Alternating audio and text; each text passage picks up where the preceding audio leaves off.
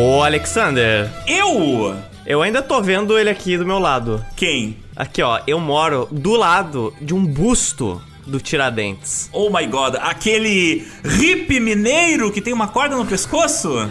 Esse mesmo. E eu quero saber por que que tem um viaduto aqui do meu lado, que eu moro no último estado desse país, e tem um viaduto chamado Tiradentes. Tiradentes. Parece que não tem outras figuras importantes da época colonial aqui de Minas que merecem destaque, você não acha? Eu acho que tem várias figuras do período das Minas Gerais, da origem do ciclo do ouro ali em Minas, que merecem destaque, que poderiam, né, receber umas estátuas aí pelo Brasil. A nossa garimpagem da edição passada, ela não acabou. It's not over, boy. Então, não se preocupe. Pega aqui essa corda dessa forca aqui. Não faça perguntas. Apenas pegue.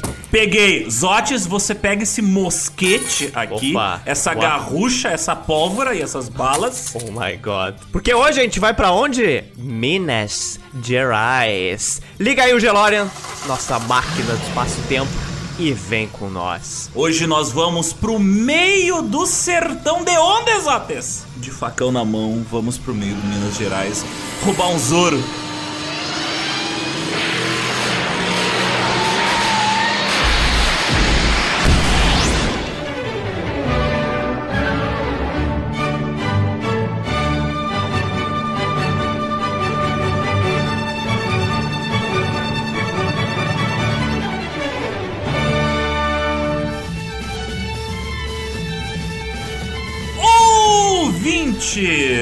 Bem-vindos a mais uma edição do Geo Pizza. O Podcast Quinzenal De histórias políticas atuais e Atemporais. Meu nome é Alexander Demusso e ao meu lado, platinado, ah não, platinado não, dourado está o... Rodrigo Zotes. E sobre o que iremos falar hoje, Zotes? Nós, nós aqui na beiradinha do rio, filtrando o ouro da areia, nós aqui lutando para sobreviver nesse Minas Gerais passando fome. Essa edição é pra você aí, meu querido mineiro, ou meu querido grande aspirante à cultura Minas Gerais, pra você se exibir. É pra você falar assim: olha só como esse estado é fantástico, olha só que cultura demais.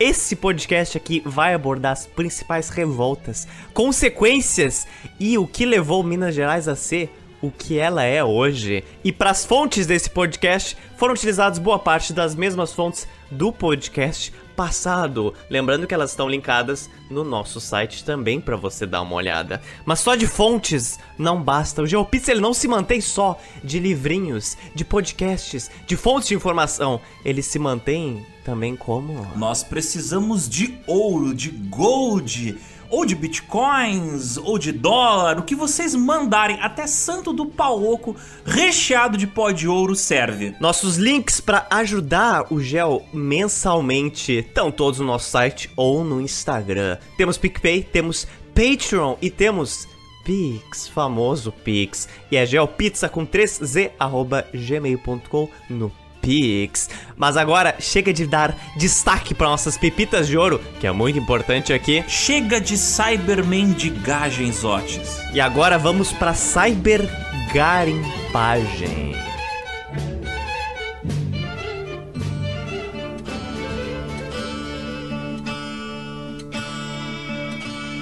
Mas antes de tudo, Zotes, recapitulê. Agora, Alexander, onde é que a gente tá? Sabe me dizer? No espaço e tempo? Estamos em torno de 1703 em Vila Rica, no atual Ouro Preto, a maior cidade da capitania de São Vicente. Isso mesmo, ainda se chamava Capitania de São Vicente. É, e na época, no início do século XVIII, Minas Gerais não existe nada. Sequer a província de Minas Gerais existia. Nessa época, o que existia eram as chamadas capitanias, os arraiais responsáveis pela extração do ouro, que eram pequenos povoados, ou faziam parte da capitania de São Vicente, ou do Rio de Janeiro, ou da Bahia. Eles estavam todos mais ou menos distribuídos por essa região. Então a, a pouca dor de cabeça que algumas pessoas tinham para encontrar esses arraiais não era pouca. A região do interior do Brasil, de onde o ouro era extraído nessa época, era simplesmente e popularmente conhecida como a região das Minas. Não das garotas, mas da área de mineração. Dessas cidades das Minas, duas dessas cidades se destacavam perante todas as outras. A primeira, Vila Rica, atual Ouro Preto. E a segunda era chamada de Ribeirão do Carmo, cidade que mais tarde se tornaria Mariana. Portugal, que antes abatida por uma crise econômica durante os séculos XV até o XVII, assim como outras coroas europeias, agora estava nadando em dinheiro, né, ouro extraído aqui do Brasil. Só a extração do ouro provida por Vila Rica superava o ouro das colônias de seus rivais europeus. Cara, qualquer outra colônia da América ficava ali, ó, no chinelo, humilhada por Vila Rica. Diga-me uma que eu te digo que elas não conseguem superar Minas. As 13 colônias nos Estados Unidos não conseguiam. Suriname, dos neerlandeses, também não. México ou Peru dos espanhóis não era, não rolava. Ou até mesmo as colônias francesas do atual Canadá e Estados Unidos não conseguiam superar a economia de Vila Rica. Claro, nenhuma dessas extraía ouro em grande quantidade, México e Peru um pouquinho, mas as suas economias, mesmo diversificadas, não conseguiam competir. Vila Rica estava se encaminhando para se tornar a maior cidade colonial da América, biggest of the biggest, seja em economia ou população. Para os vizinhos europeus de Portugal, esse sucesso repentino de Portugal era uma armadilha. Para o governador geral do Brasil da época, o Rodrigo da Costa, seu povo Homens brutos e facínoras, cheio de todo gênero de maldades, luxúrias, cobiças, dolos, invejas, homicídios, contendas, enganos, malícias e murmurações inventores de todos os males e desobedientes, sem juízo, sem ordem, sem amizade, sem fidelidade e sem compaixão. Padres, governadores, comerciantes e garimpeiros enfrentavam a violência diária, além da fome e da corrupção que aconteciam na região. Os bandeirantes, acostumados a viverem no sertão do Brasil por gerações agora, né? Agora concentravam os maiores arraiais de extração de ouro e agrupavam sobre o seu domínio os maior, o maior número de escravizados e também a maior riqueza em relação à extração de ouro. Em Vila Rica, o bandeirante Francisco do Amaral, ele garimpou ao longo de toda a sua vida quanto? Uma quantidade bem pequenininha de ouro, assim, ó. Não dá para fazer muita coisa com o que ele garimpou. Ele garimpou 730 quilos de ouro. 730. Cara, por pouco ele não garimpou uma tonelada durante toda a sua vida. That's a lot of gold.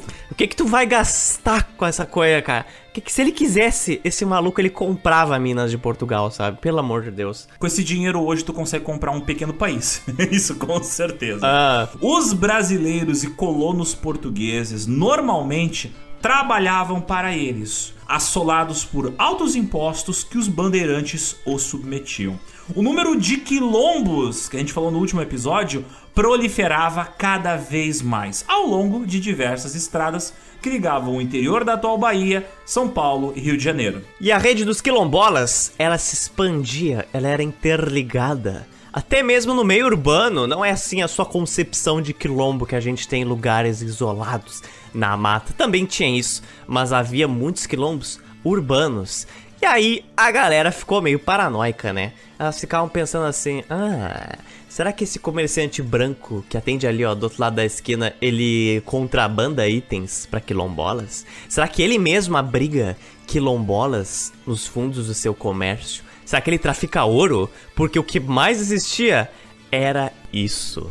O número de escravizados chegando a Minas não parava de crescer. E, como a gente explicou na edição passada, havia um motivo técnico para a escolha dos africanos como escravizados, em vez dos indígenas, já que os africanos que os portugueses estavam trazendo para cá já tinham um conhecimento muito antigo da produção de vidros, metais e, claro, do conhecimento da extração do ouro. Eu até abri uma caixinha de perguntas no Geo esses dias perguntando civilizações, quais vocês querem aqui no Geo.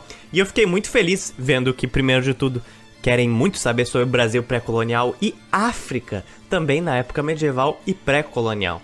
Eventualmente, vamos com certeza falar de vários reinos que existiram. Mas alguns desses impérios que já tinham existido na África Ocidental, eles trabalhavam muito com ouro e mineração. Como o reino de Kush, de Mali, sendo extremamente mercantilistas. E somado a isso, a não assimilação do africano que era trazido da África para o Brasil, sem entender a língua do Brasil, sem entender o clima, a geografia, dificultaria muitas fugas e rebeliões. Então os portugueses casaram esses dois motivos, a falta de assimilação e o conhecimento minerador, e conseguiram o que eles tanto queriam. E agora, em Minas, no início do século XVIII, todos desconfiavam de todos. E para muitos já estava ficando evidente que essas tensões estavam se encaminhando para conflitos muito mais sérios naquela região.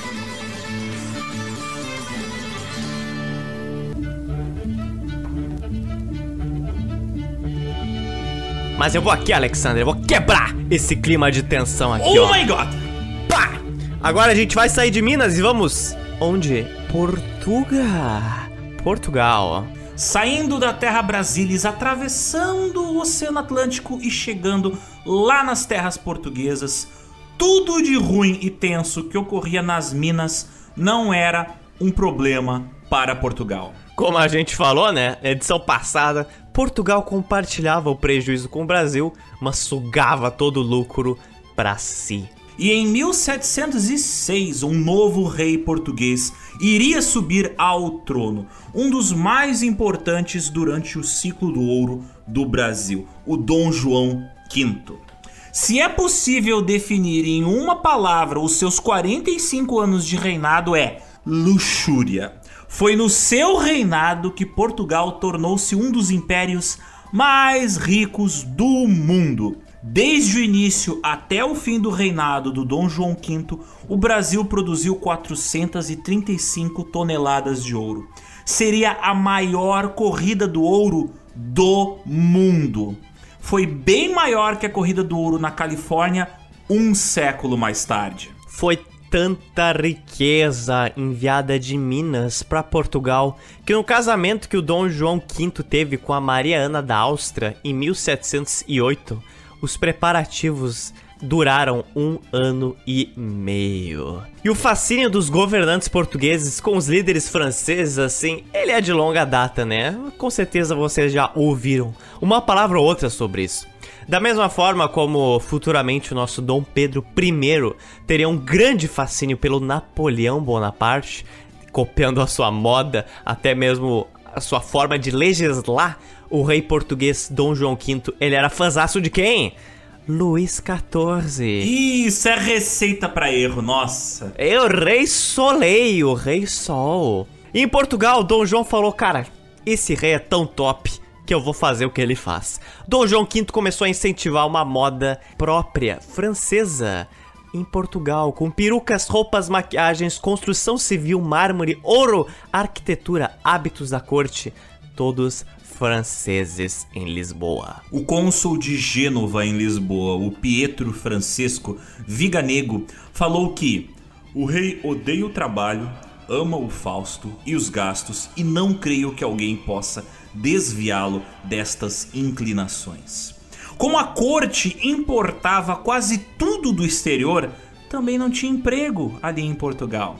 Não havia produção de bens. A agricultura de Portugal estava mais largada que antes e a indústria, não preciso dizer, bem murchinha. A galera gastava e gastava e gastava aquele ouro como se não houvesse amanhã e não reinvestisse dinheiro no país Portugal. Parece que temos um lindo cenário aqui, ó, se desenvolvendo. E embora o Dom João V tentasse imitar a corte francesa em certos aspectos, ele tinha várias medidas completamente opostas às da França. Por exemplo, enquanto Luís XIV assistia espetáculos de teatro que inclusive ironizavam a corte francesa, o Dom João V ele mandou estrangular e depois queimar em praça pública um cara que fez uma peça paródia do governo português, o carioca Antônio José da Silva, que escreveu O Judeu. Somado a isso, Portugal era um país muito mais pobre que a França. No que concerne a população geral, né? Tanto é que um monte de gente fugiu de lá e veio pro Brasil. Poucos portugueses em Lisboa tinham sapatos, eles sequer tinham mais de uma peça de roupa. A galera tinha pouco que vestir e muita gente andava pé descalço na rua. Sim, a pobreza em Portugal chegava nesse nível. Inclusive começou a se desconfiar em Lisboa quem é que tinha sapato ou não, porque algumas pessoas que utilizavam tinham medo de ser roubados. Então assim, para que eu vou utilizar sapato se as pessoas vão me estranhar e vão me perseguir? Aí muitas pessoas que tinham sapatos não utilizavam sapatos nas ruas. Então que maravilha.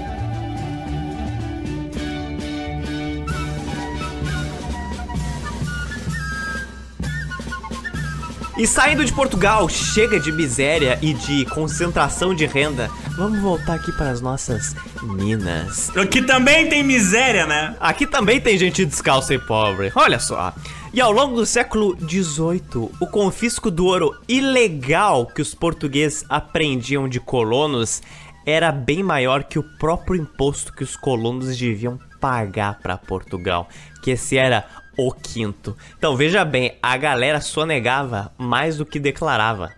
Então, assim, ó, talvez, muito talvez, esteja rolando aí uma corrupção debaixo do nariz de Portugal. Apenas talvez. Então imagina o ouro que eles não aprenderam, sabe? Tem essa. Bem, se a galera tava extraindo ouro de riachos, de minas, no meio do nada, e Portugal ficava do outro lado do mar, numa época que não existia comunicação automática, era, eu imagino que era bem mais fácil de sonegar imposto, né? Tipo, quando tudo era na base do papel assinado a caneta, nem máquina de escrever tinha. Mas a galera fazia de tudo para esconder esse pó de ouro dos fiscais que cobravam o imposto e mandavam o ouro lá para Portugal. As pessoas que tentavam sonegar o imposto do quinto, eles escondiam o ouro debaixo do rabo do boi, ali literalmente no toba do boi, no toba uh, dos cavalos. Es uh. Escondiam debaixo do chapéu, galera escondia dentro do sapato, escondia dentro de mercadorias, guardava dentro de casca de frutas ou no oco das frutas e escondia também, olha só, dentro hum. de estátuas de santos, porque na época, aqui no Brasil, era claro, mais fácil tu esculpir uma estátua num pedaço de madeira do que num pedaço de mármore ou, no, ou fazer de gesso. Então, às vezes, tu deixava a estátua oca e escondia o ouro dentro da estátua da santa. País, né, católico. Quem tem avó bem velhinha Provavelmente sabe que a vovó tem sua estátua em casa de, de algum santo. Nossa senhora, agora me veio à mente assim umas 10 que a minha avó tinha. Hoje em dia é menos comum, mas no Brasil de 50 anos atrás, imagina no Brasil de 400 anos atrás. Era muito mais comum ter uma estátua de santo em casa. E adivinha onde o pessoal escondia o ouro que queria sonegar? Dentro ah, da não. estátua do santo.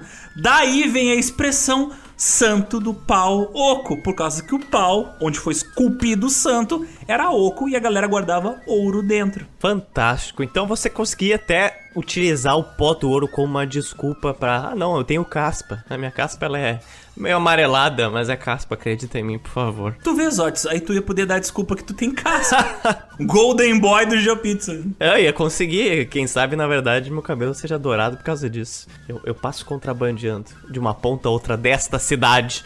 Ouro. E em 1710, Portugal começou a cobrar imposto das mercadorias e dos animais que iam de Minas para a Bahia, assim como de soldados nas estradas para o pagamento do quinto, imposto anual brasileiro. Então você vai dar uma viajada para a Bahia aqui, opa, português na estrada falando Dê-me o quinto, onde está o quinto? Dê-me o quinto, por favor. E se o ouro estava propiciando tanta riqueza para Portugal, imagina o poder que estava concentrando nas mãos de alguns certos indivíduos da elite de Minas. Não era pouco dinheiro, não, não era pouco poder, não. E essa elite, como a gente falou, composta de quem?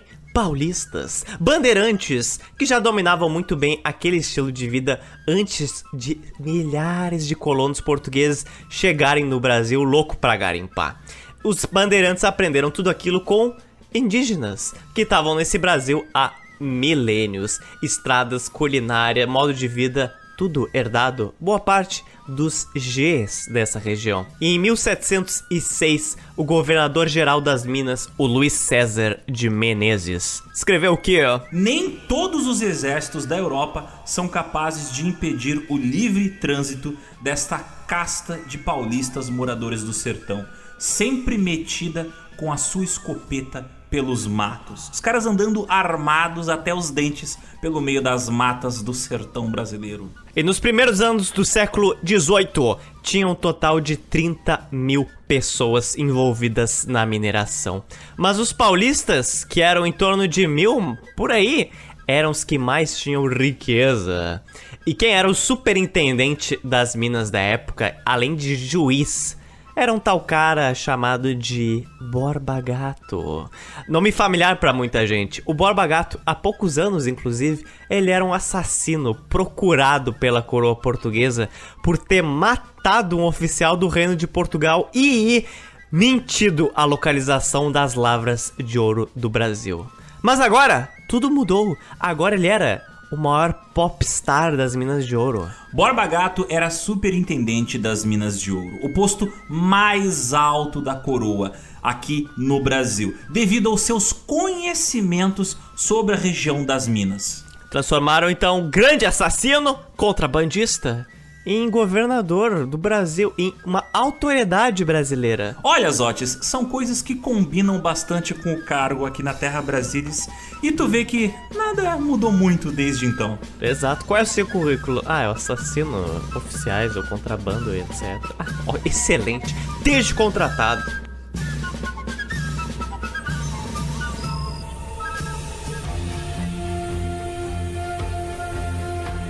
Mas não eram só os bandeirantes que concentravam riquezas e também condenavam os outros colonos a uma vida de miséria. Não, ainda tinha alguns colonos que se tornavam tão ricos quanto paulistas. E aí eles condenavam outros colonos e outros africanos a uma vida de miséria e submissão a eles. A diversidade, ó. Um dos colonos que era um dos mais ricos em Vila Rica era o Pascoal da Silva Guimarães.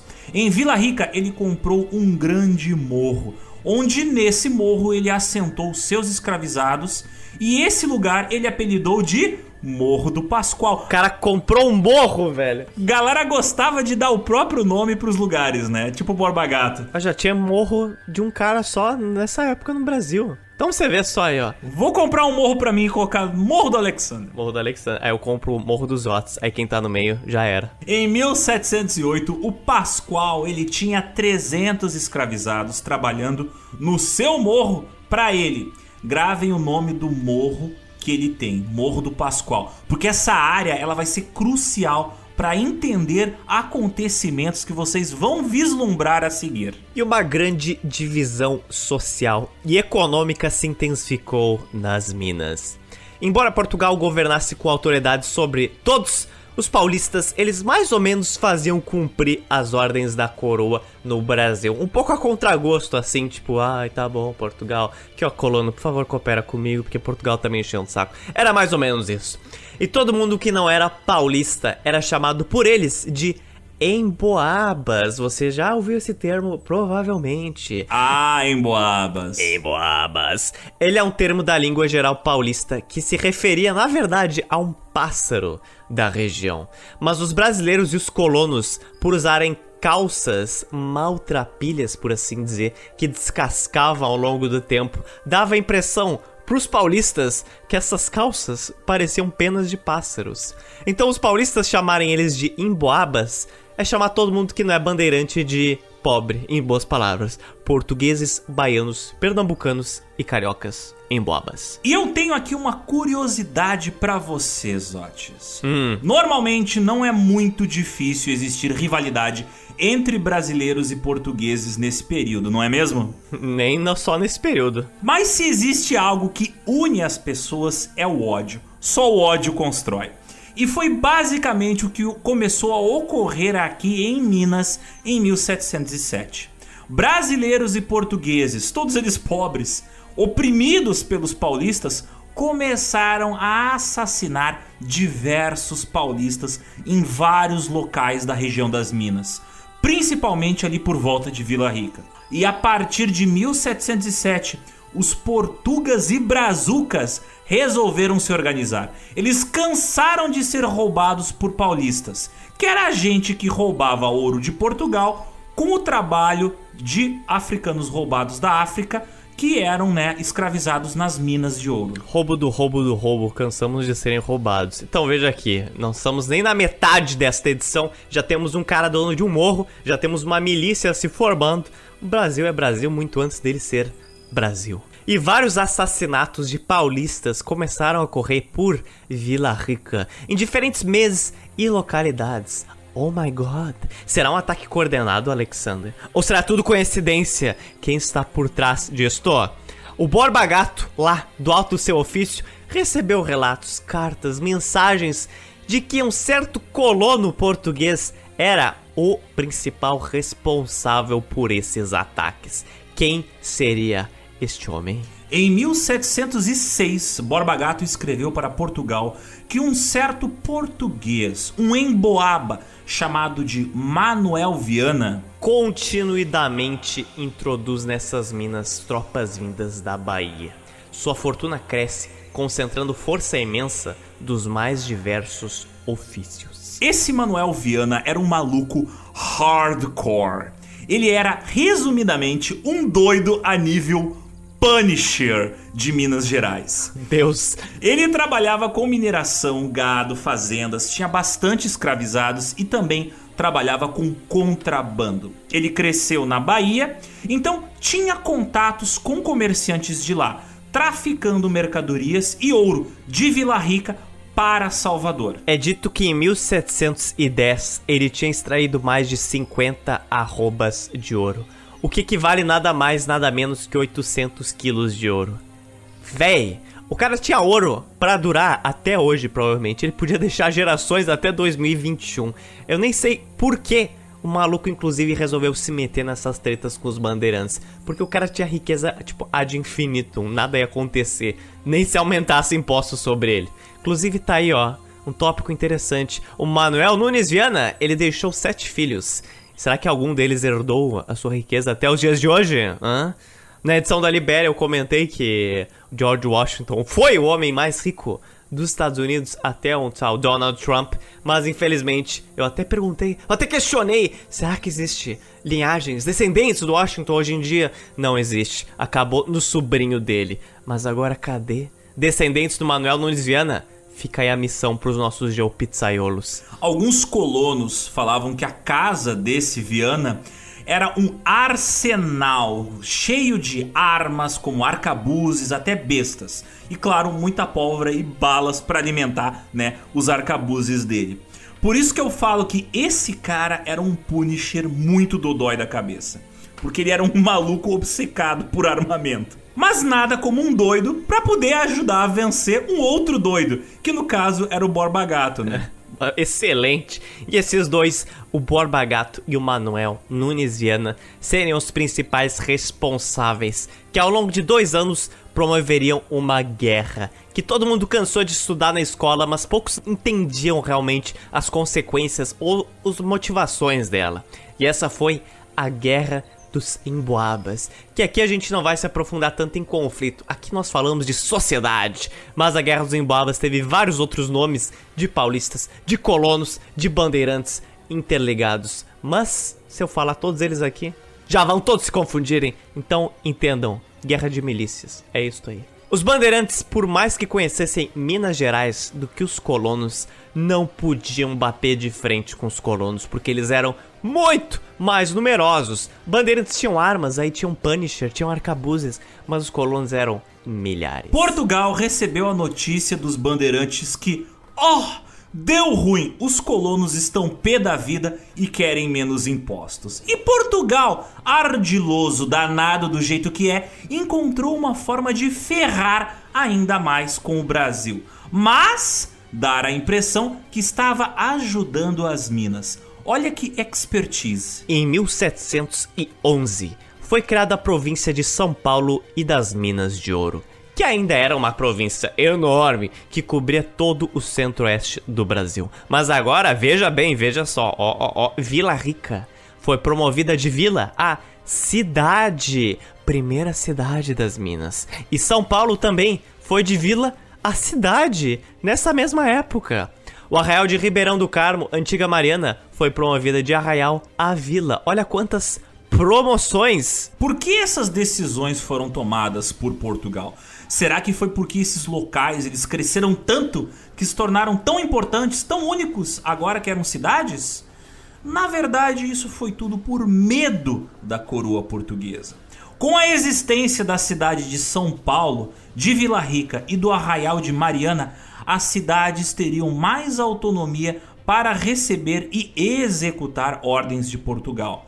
As ordens elas não precisariam mais vir sempre do Rio de Janeiro ou de Salvador. E Mariana tornou-se sede do bispado da região, tornou-se o centro religioso das Minas, enquanto Vila Rica, o polo econômico.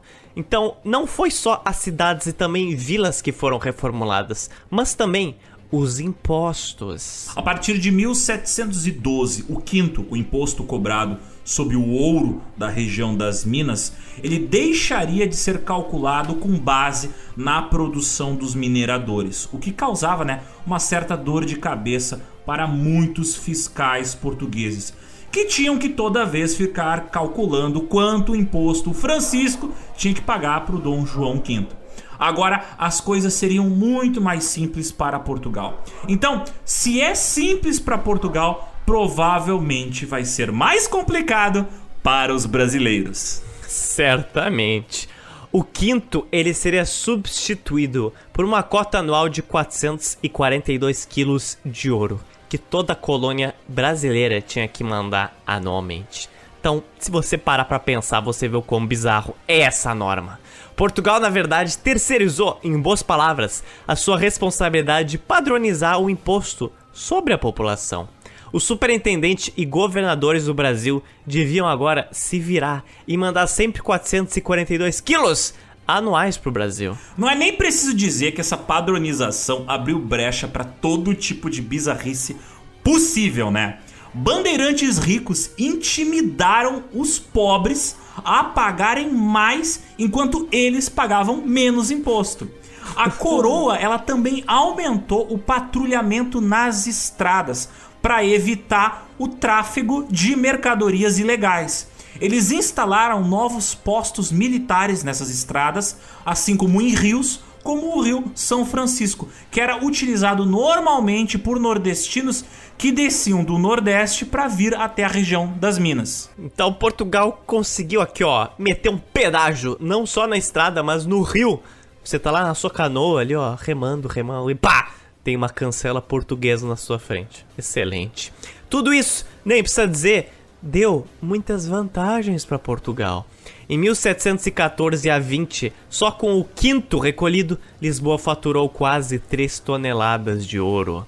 Então, enquanto muitos falam que a Guerra dos Emboabas foi uma vitória dos colonos, os paulistas foram derrotados, foi a partir daí que Vila Rica se tornou cidade, São Paulo, Mariana se tornou uma vila. Olha, não foi bem assim. Portugal talvez e os bandeirantes não venceram na baioneta, mas venceram nos impostos e na grana. Então a fundação de cidades não foi tão bonito quanto a gente pensa. E dinheiro conta, né, Zotes? Dinheiro fala e dinheiro manda. Mas, Zotes, essas foram todas as consequências da guerra dos emboabas, eu te pergunto. Eu também te pergunto o que ocorreu com os envolvidos nessa guerra. O nosso Punisher das Minas Gerais, o Manuel Nunes Viana, o que ocorreu com ele? Borba hum. Gato, ele falou: tá de boas, deixa pra lá? É nós. Te perdoo por ser contrabandista de armas e de ouro na colônia? Na real foi exatamente isso. Ele mandou assim, ó. Falou, é nós, tamo junto. What? Firmeza aí. Como assim?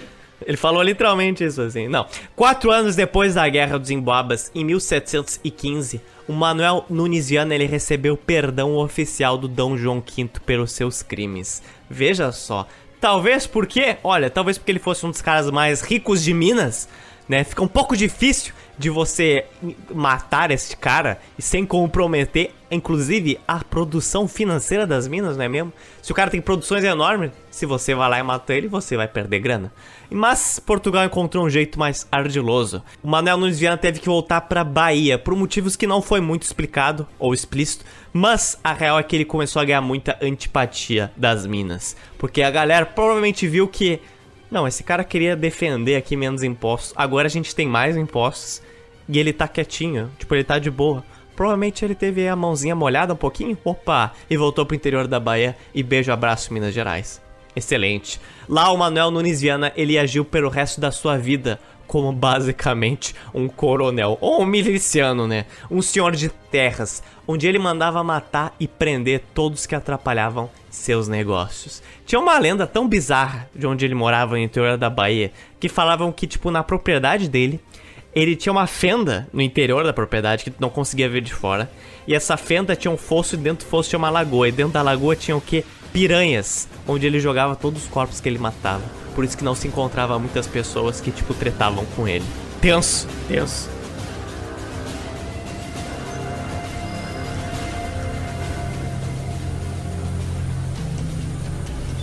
E como todo bom episódio do GeoPizza, nós sempre temos que ter um antagonista, um vilão evil do mal from hell. Outro! Outro! Manuel Nunes Viana, que saiu das Minas e agora voltou para a Bahia, ele deixou um vácuo de poder e corrupção aqui no nosso podcast, meu querido Zotes. Precisamos de um novo vilão. Quem vai preencher esta cota de maldade? Eu acho que eu tenho aqui a solução perfeita. Oh my god! Nós. Oh my god! Ah, em 1717, Portugal escolheu seu terceiro governador da província de São Paulo e de Minas de Ouro. Esse seria o, atenção, Conde de Assumar, com o nome de Pedro Miguel de Almeida, Portugal e Vasconcelos. O Conde de Assumar, só o nome dá pra ter um feeling gostoso que esse é o nome de vilão, cara. Esse aí, esse cara. Oh, esse cara. Assumar chegou ao Brasil em julho de 1717, estabelecendo-se em Mariana. Já de cara ele viu que nas Minas ele teria grandes problemas com a enorme quantidade de quilombos que iam surgindo pelas cidades. Assumar escreveu que: Se não lhes podemos tirar os pensamentos e os desejos naturais de liberdade, era urgente fazer uso de remédios violentos, como tão preciosos a uma canalha tão indômita. Entre esses, entre aspas, remédios que ele dizia que os senhores deveriam aplicar em cima dos escravizados, uma das coisas que ele dizia que deveria ser feita era cortar o tendão de Aquiles dos escravizados africanos para tentar evitar as suas fugas. E esse é um costume que não existia só aqui no Brasil.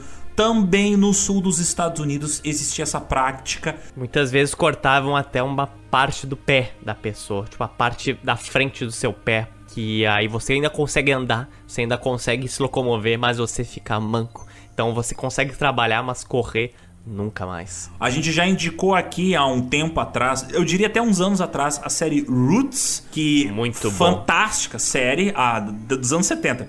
E o Kunta Kinte é conhecido como um grande corredor, ele é um, uma pessoa que foi roubada da África e levada para os Estados Unidos, se torna um escravizado.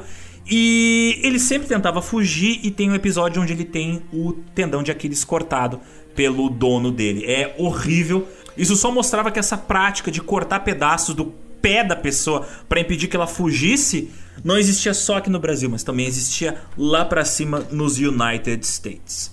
Mas voltando ao nosso vilão, nosso novo vilão, o Conde de Assumar. Ele também escreveu sobre como intensificar a procura de quilombolas. Toda pessoa que lhes der alojamento ou souber onde estão os ditos quilombos e não o avisar, o branco será açoitado pelas ruas públicas e degradado para Benguela, que era uma cidade na Angola, e sendo o negro ou carijó, que era o indígena, encontrado ter a pena de morte. Acho que já deu para perceber que o Conde de Assumar era extremamente violento. Será? É. Te faz pensar isso. O pior de tudo é que ele não era uma exceção. Muitas autoridades coloniais pensavam exatamente da mesma maneira que ele. Infelizmente, Assumar era um porta-voz daquela sociedade segregatória, desigual e, pelo que deu para ver, extremamente violenta e punitiva. Foi distribuído panfletos, anúncios, oradores postos nas principais esquinas das cidades de Minas, falando basicamente: "Ah, você aí abriga quilombolas, você vai ser castigado aí, ó, fica ligado, fica esperto. Você vai ser punido fisicamente, financeiramente, e vai ser deportado para África. Deportar brancos para África por conspirar com quilombolas era até uma certa forma de humilhação. Porque pros governadores mandar um branco pra África era tipo mostrar pra eles assim da forma mais baixa e racista possível. Ah, você gosta tanto desses africanos? Ah, então tá, então vai lá morar com eles então. Vamos ver se eles vão curtir tanto você quanto você curte os pretos daqui. Era nesse nível, cara. Diversos castigos que eram aplicados sobre os escravizados africanos ou sobre os colonos Castigos esses que já ocorriam nos séculos passados, agora eles foram oficializados pelo Estado de forma sistemática. Um escravizado que tivesse fugido, caso recapturado, ele teria sido punido com uma marca de ferro em brasa ali na escápula, no alto das costas da pessoa. E se essa pessoa reincidisse em sua tentativa de fuga, teria um pedaço da orelha cortada. E foi a partir do início do século XVIII que várias cidades brasileiras foram reurbanizadas, principalmente o Rio, Recife e Salvador. Mas por quê? Não era porque Portugal era bonzinho, porque Portugal queria ruas retas, infraestrutura e transporte. Oh, como eu me preocupo com os brasileiros. Mas não, era uma forma de intensificar e de patrulhar os colonos no Brasil. Vários prédios foram destruídos para a criação de grandes praças, e no centro dessas praças havia o famoso Pelourinho, que a gente já falou muito aqui no GeoPizza. O Pelourinho era onde exatamente ocorriam os castigos públicos dos escravizados. Por exemplo, chicoteamento, né? o açoitamento de pessoas escravizadas. Na entrada de muitas vilas, começou a ser exposta a cabeça cravada em estacas, a cabeça de africanos que eram mortos nas expedições feitas para destruir quilombos.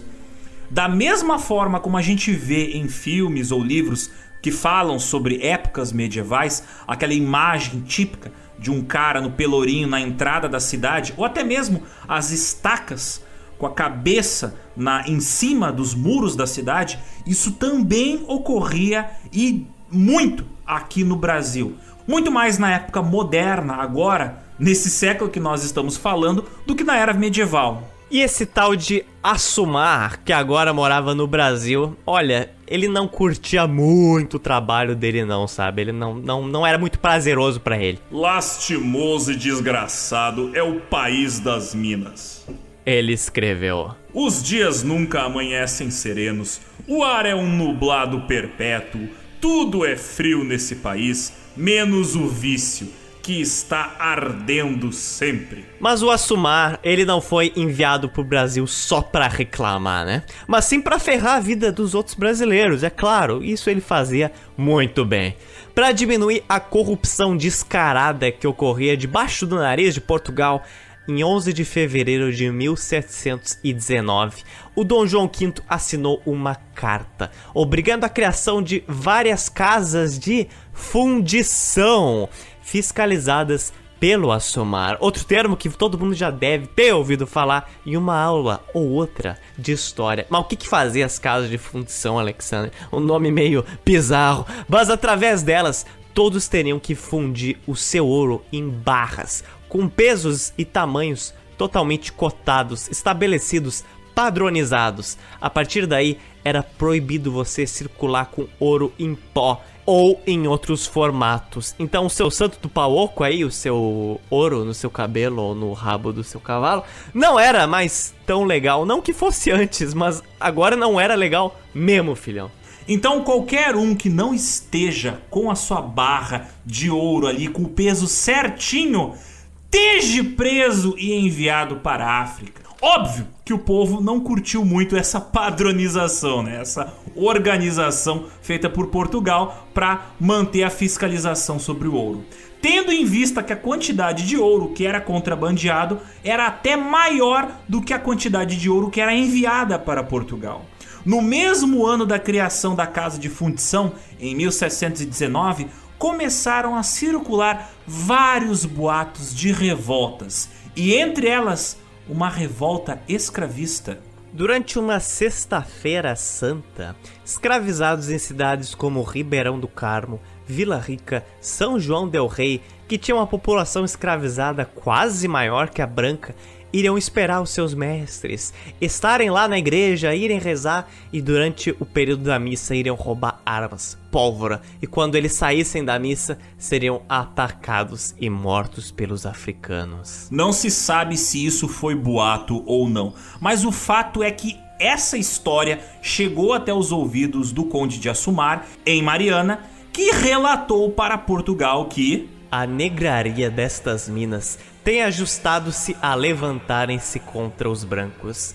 Eles tratam de urdir uma sublevação geral. Assumar nem esperou para ver, ordenou a prisão de vários escravizados que até então eram inocentes, intensificou a destruição de quilombos distribuídos pelas estradas das minas e ordenou que donos de escravizados intensificassem a repressão em cima deles, deixando eles sempre que possível acorrentados.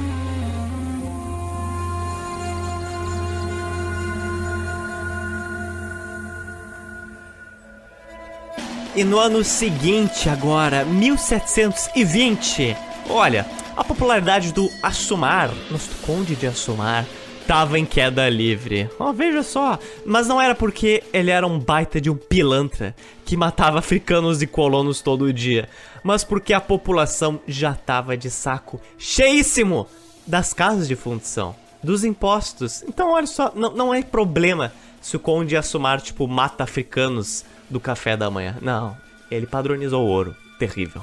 Muitos fazendeiros, comerciantes, tropeiros queriam o fim das casas de fundição fim de grandes propriedades de gado e tabaco que muitos possuíam, além de depor, tirar do poder o conde de Assumar.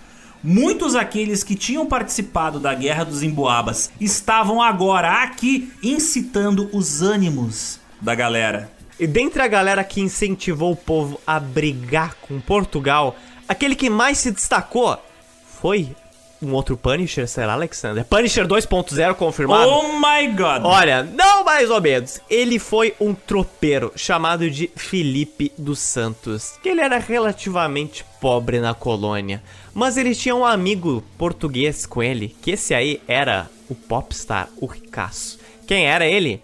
Esse era o Pascoal da Silva, nome familiar, ah, Pascoal que tinha o um morro do Pascoal. Então veja só, era tipo o Pink e o cérebro, provavelmente, mas um era o intelecto, outro era a grana.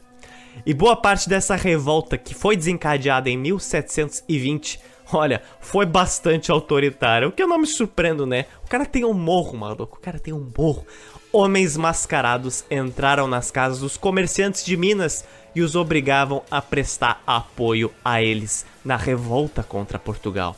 Eles invadiram e saquearam a casa do ouvidor-geral da comarca das Minas, o Martinho Vieira de Freitas, e expulsaram ele das Minas em direção à Bahia. No início de julho de 1720, um motim foi de Vila Rica até Ribeirão do Carmo, até a frente da casa do Conde de Assumar, reivindicando o fim dos impostos e exigindo que Assumar fosse embora das minas para sempre. Tipo, Assumar, suma! Mas novamente, de quem estamos falando? Do Conde de Assumar. Olha o nome do cara, um nome típico de víbora, peçonhenta. Então, Assumar fez o que ele sabia fazer de melhor. Ele recebeu os líderes do Montien que foram lá, assim, ó, pé da vida com eles. E dentre eles, ele recebeu o Pascoal e o Felipe dos Santos. O Pink e o Cérebro aqui.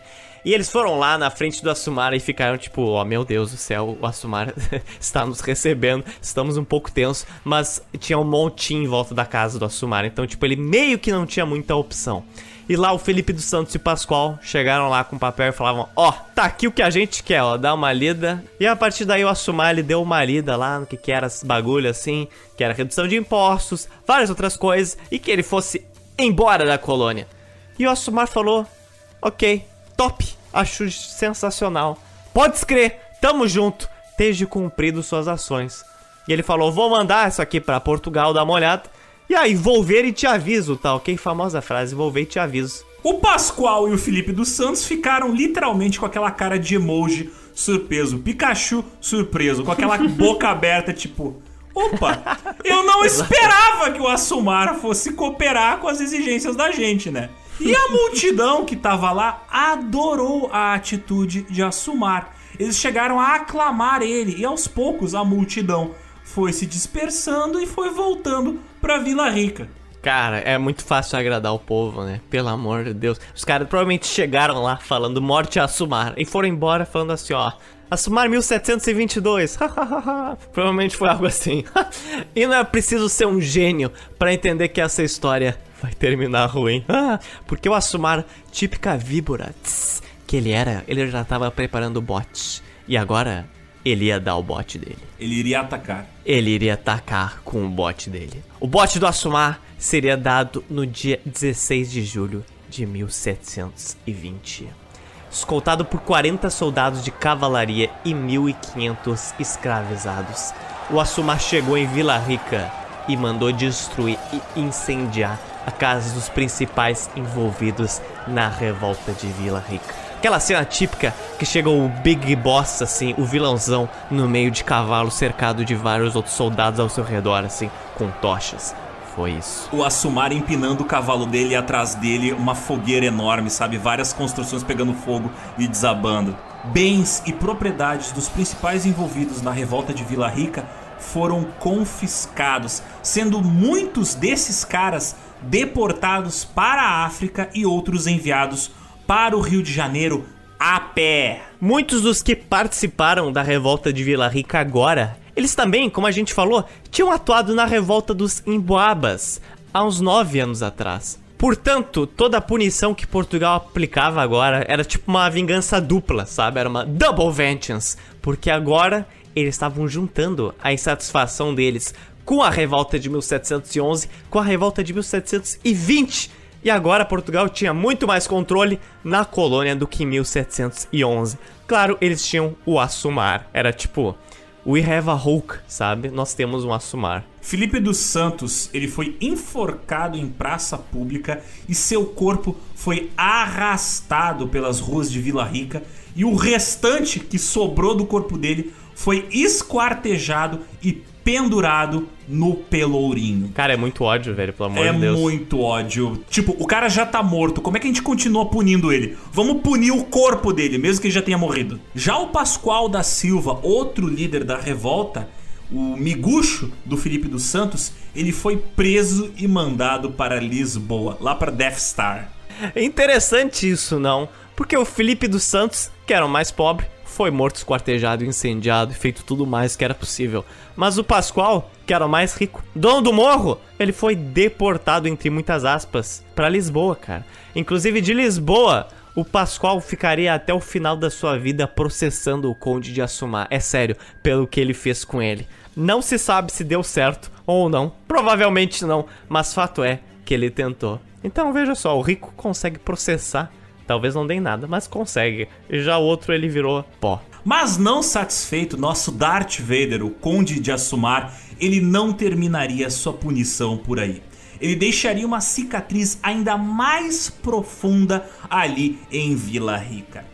Pascoal, agora mandado para Lisboa, tinha ainda centenas de escravizados e propriedades em seu nome, elas todas distribuídas por toda a cidade o que queria ser feito com essas propriedades do Pascoal? Hum, o que será? O Asumari chegou numa solução engenhosa, simples e fantástica. Ele mandou mais de 20 soldados subirem o Morro do Pascoal, onde lá tinha várias de suas residências e também senzalas que abrigavam seus escravizados.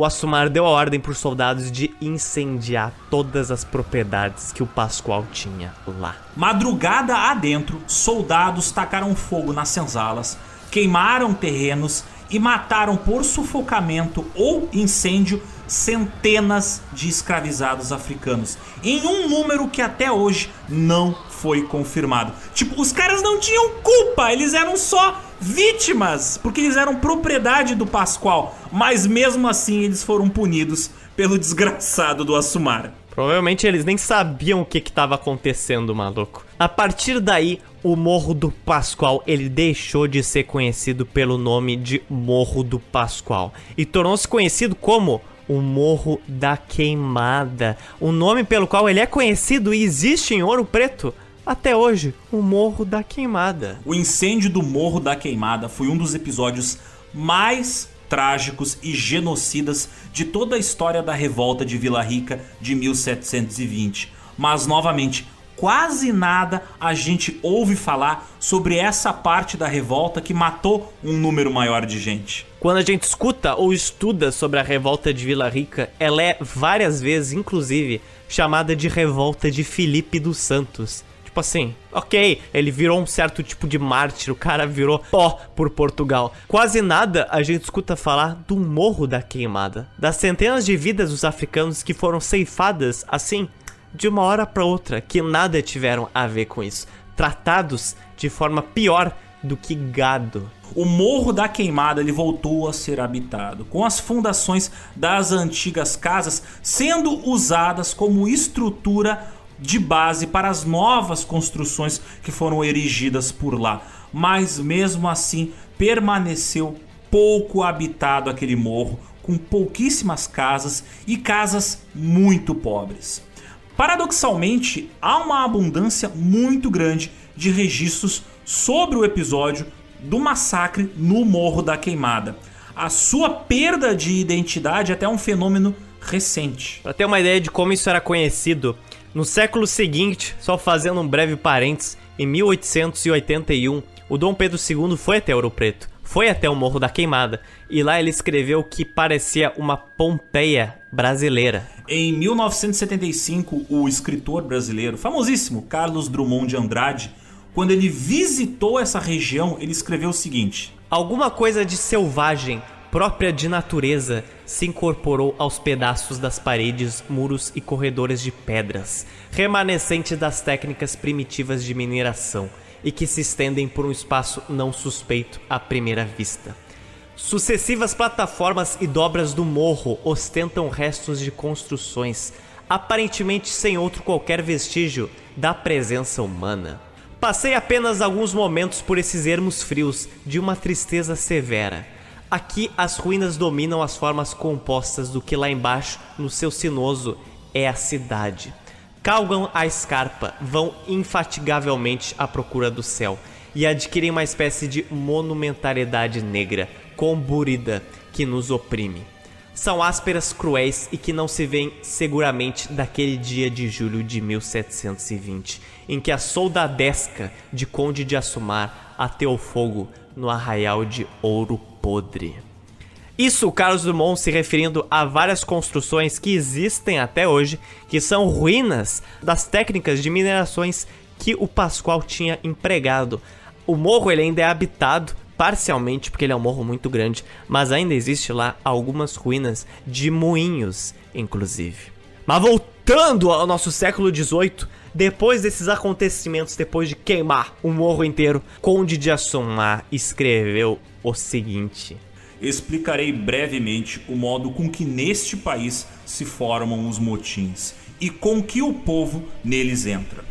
Começa-se ordinariamente a formar o motim por seis ou sete mascarados. Aqui acompanham 30 ou 40 negros armados, dos quais a uns fazem ocupar as bocas das ruas, a outros mandam ir batendo, e, onde logo não se abre, arrombam as portas dos moradores.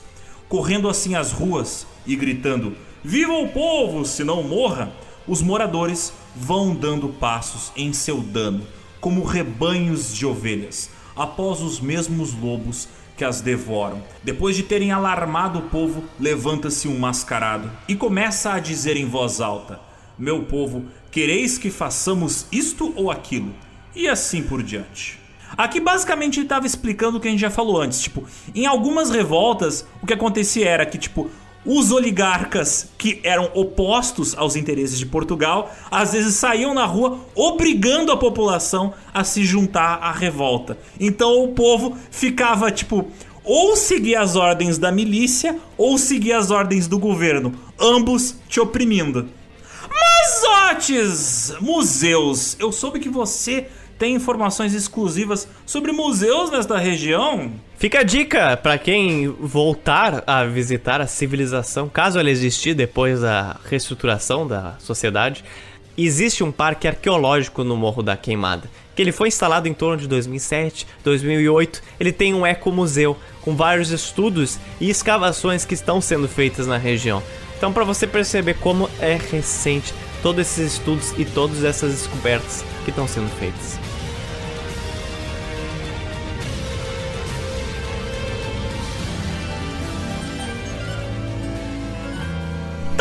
De desgraça no GeoPizza hoje, Zotes? Não. Claro que não.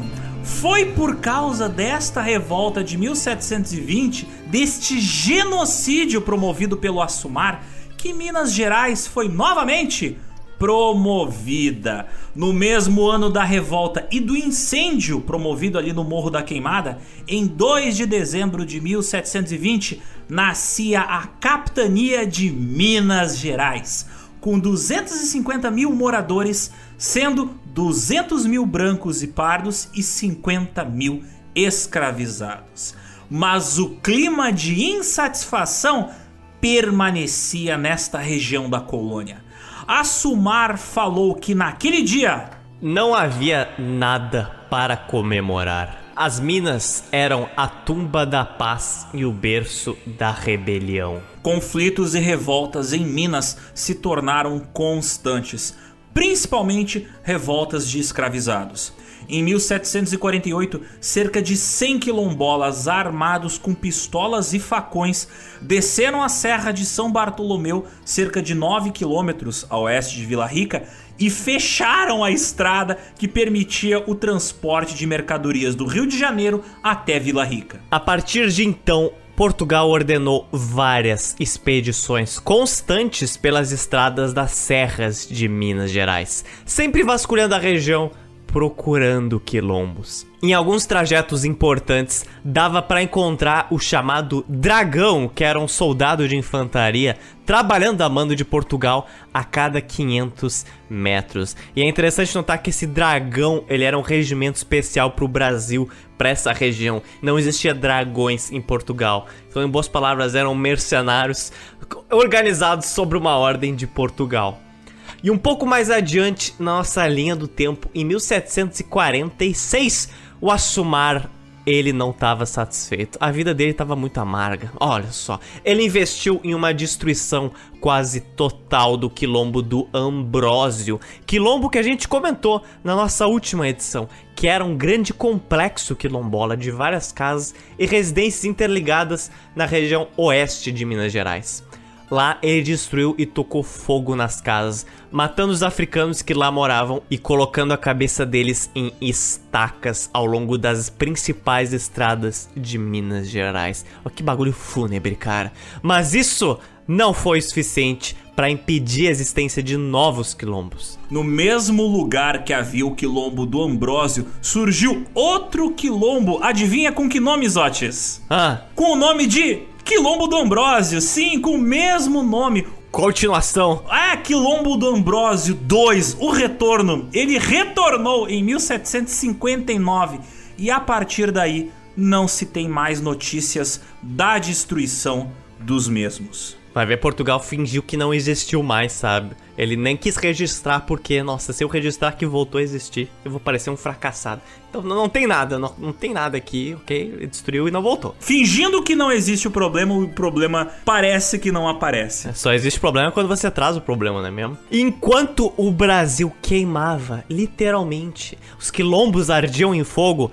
a corte portuguesa utilizava o ouro vindo das minas nos seus cabelos, nos seus pescoços, orelhas, braços, pulsos e sapatos. A corte portuguesa estava dourada.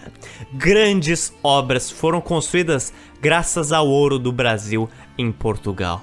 A principal delas foi o Palácio Nacional de Mafra, com pisos de mármore raros, teto pintado e detalhes em ouro ele tinha tudo para que exibisse a nova superioridade econômica de Portugal na Europa. Olha só, só glamour e riqueza.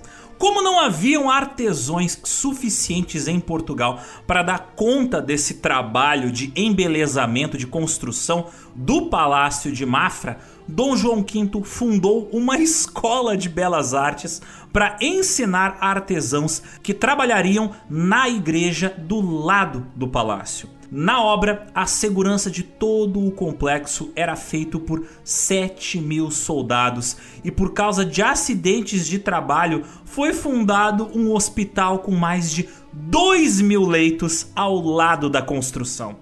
Nos últimos meses da obra do Palácio de Mafra, o trabalho foi tão corrido que causava dezenas de acidentes de trabalho por dia. Estima-se que tenham morrido milhares de artesãos durante a construção do Palácio de Mafra, que levou 13 anos para ficar pronto. E aquele gasto doentio da corte portuguesa, uma máquina de consumir ouro e matar outros portugueses, já estava óbvio, descarado e bizarro para muita gente. O nobre português Dom Luís da Cunha falou que para conservar Portugal, este necessita totalmente das minas de ouro. Isso é muito interessante ver como certas visões que a gente tem hoje, a gente pensa, não, a gente só tem essa opinião porque a gente tá aqui em 2021. Tipo, com certeza muitas pessoas não viam essa dependência na época. Só que aí você vai ver, e a história é muito mais complexa do que você imagina. Muitas pessoas tinham já essa impressão, grande parte delas, mas só porque era consenso, não quer dizer que a coisa deixou de ser errada, não é mesmo? Mesmo que você normalize a tragédia, não quer dizer que ainda que ela deixa de ser errado. E a gente sabe muito bem, né? Estamos vivendo algo assim. E outras várias obras em Portugal foram propiciadas por causa do ouro. Outra delas foi uma grande escadaria de mármore, cara, feito no porto de Lisboa, perto do Tejo, na atual Praça do Comércio, e também o famoso Passo de Belém, uma região 3 km mais a oeste do centro de Lisboa, onde lá era tipo o retiro da coroa. Mas mesmo roubando tonelitros de ouro do Brasil por décadas e enterrando sua própria população, o Dom João V não estava contente. No fim da sua vida, ele ia ficando cada vez mais melancólico, recluso e com lapsos de memória. Sabe aquele CD do DJ Khaled, Suffering from Success? Esse era o Dom João V. Meu Deus. Em 1742, aos 52 anos de idade, esse desgraçado sofre um ataque epiléptico, perdendo os movimentos do lado esquerdo do corpo. E em 31 de julho de 1750, Dom João V foi com Deus. Tchau! Ou, ou com o diabo, né? e seu filho assumiu. Quem assumiu foi o Dom José I, subindo ao trono de rei de Portugal aos 36 anos de idade. Assim como seu pai, o rei, ele era totalmente desinteressado da vida pública. Ele preferia caçar e ver peças de teatro do que se preocupar. E a única diferença era que o Dom José I ele não estava tão afim de ostentar riqueza como seu papito fazia. Se isso é algo bom, não sei, mas o ouro continuava sendo extraído do Brasil. E outra diferença é que ele não matava os dramaturgos dos espetáculos que ele presenciava. Então eu acho que isso é uma vantagem interessante, não é mesmo? E foi nesse seu reinado desse rei do Dom José I que governou uma das maiores figuras da coroa portuguesa, o Marquês de Pombal. Foi durante o seu reinado que Pombal promoveria grandes reformas legislativas e urbanas, seja no Brasil quanto em Portugal. E para vocês terem uma ideia da importância do Marquês de Pombal dentro da política do Brasil e de Portugal naquela época, o Marquês de Pombal era o equivalente português do que era para a França o cardeal e duque de Richelieu. Tipo, aquela shadow figure, um maluco que fica por trás do trono, atrás do rei, mas é quem na verdade faz todas as decisões políticas do país, sabe? Ele, por ser o cara que orienta o rei, ele é quem na real manda no país. Mas shots, embora tragédias sejam muito mais frequentes no Brasil do que em Portugal, elas não ocorrem só aqui no Brasil. Portugal, do alto de seu império banhado em ouro, do alto de sua importância, levaria uma rasteira inacreditável nesse jogo. Opa! Levaria uma rasteira que faria Portugal perder o seu posto de maior potência econômica europeia até então.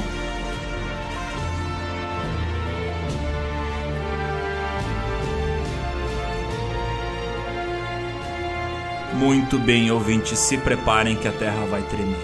No dia 1 de novembro de 1755, o dia começou como um sábado de sol muito comum em Lisboa, né? Quentinho ali. Aquele dia era o dia de todos os santos e muitos portugueses se organizaram para ir à missa ao longo de várias igrejas de Lisboa. O rei português Dom José I e sua rainha não foram para nenhuma missa. Eles foram para a região de Belém, ali em Lisboa, afastado a uns 3 quilômetros a oeste da cidade, lugar que nós já comentamos que foi construído como um retiro para a família real portuguesa. E enquanto os fiéis rezavam em Lisboa e o rei não fazia absolutamente nada em Belém, em torno das 9h40 da manhã, algo estranho começou a ser ouvido nas ruas de Lisboa.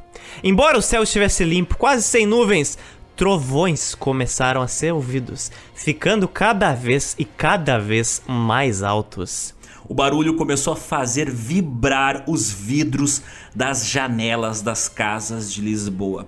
Começou a vibrar as carroças na rua. Começou a vibrar as velas nos altares das igrejas. E grandes ondas começaram a se formar no Rio Tejo. Até que então, o centro de Lisboa, o atual bairro Alto, foi jogado para cima e para baixo. Era um terremoto de 9 graus na escala Richter, o pior ocorrido durante toda a história da Europa, bem pior que os de Pompeia. Quando os portugueses se deram conta do que estava acontecendo, quase todas as casas de Lisboa estavam sem telhados, incluindo as igrejas tudo tremia. Um dos relatos que a gente tem em primeira mão de quem experienciou isso é do Jacome Raton, um jovem de 19 anos que estava em casa. Ele saiu dos destroços e fugiu para a rua, vendo que uma grande fenda tinha se abrido, grande o suficiente para arrastar casas e carroças para dentro de si. Aos poucos, em meio à densa poeira levantada pelos escombros, mais sobreviventes foram aparecendo nas ruas, muitos sem pernas, mãos ou braços. Quase não se podia dar um passo sem pisar num morto ou num moribundo, segundo as palavras do Jacome Raton. Dentro dos edifícios, a situação foi bem pior.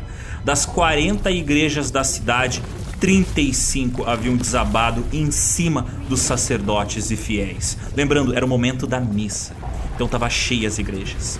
Só no convento de São Francisco, os cadáveres se contavam a centenas, incluindo 282 frades que morreram. Muitos dos que não morreram nos desmoronamentos estavam agora presos sobre vigas, colunas ou paredes inteiras que caíram.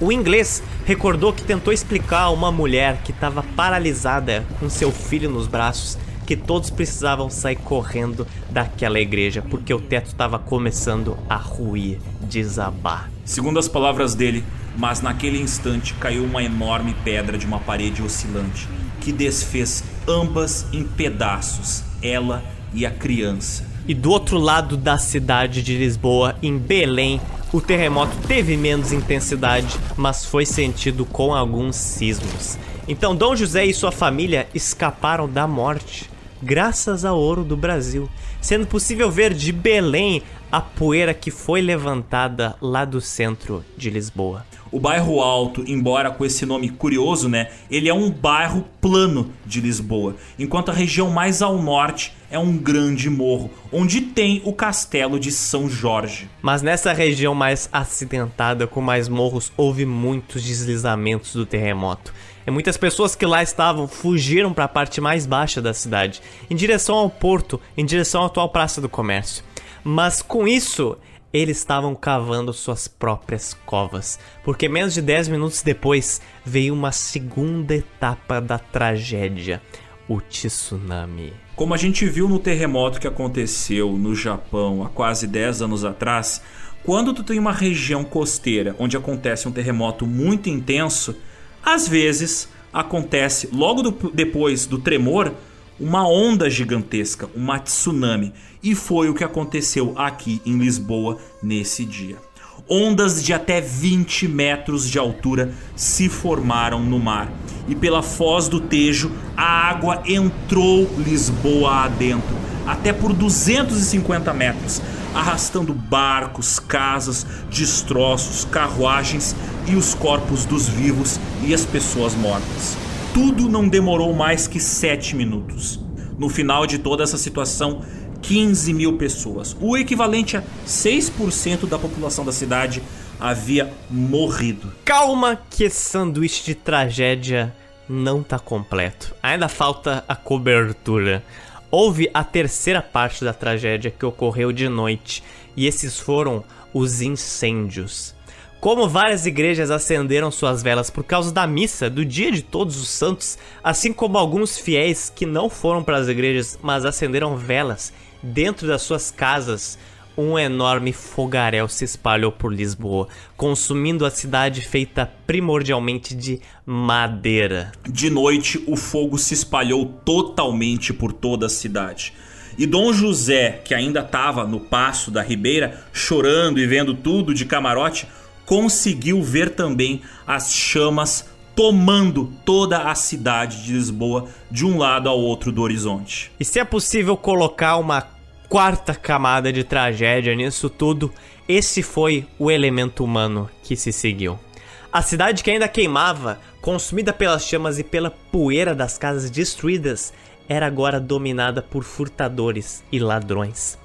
Uma testemunha viu quando o homem removeu os escombros de um edifício e desenterrou uma mulher que gritava por ajuda, mas ele não era um salvador.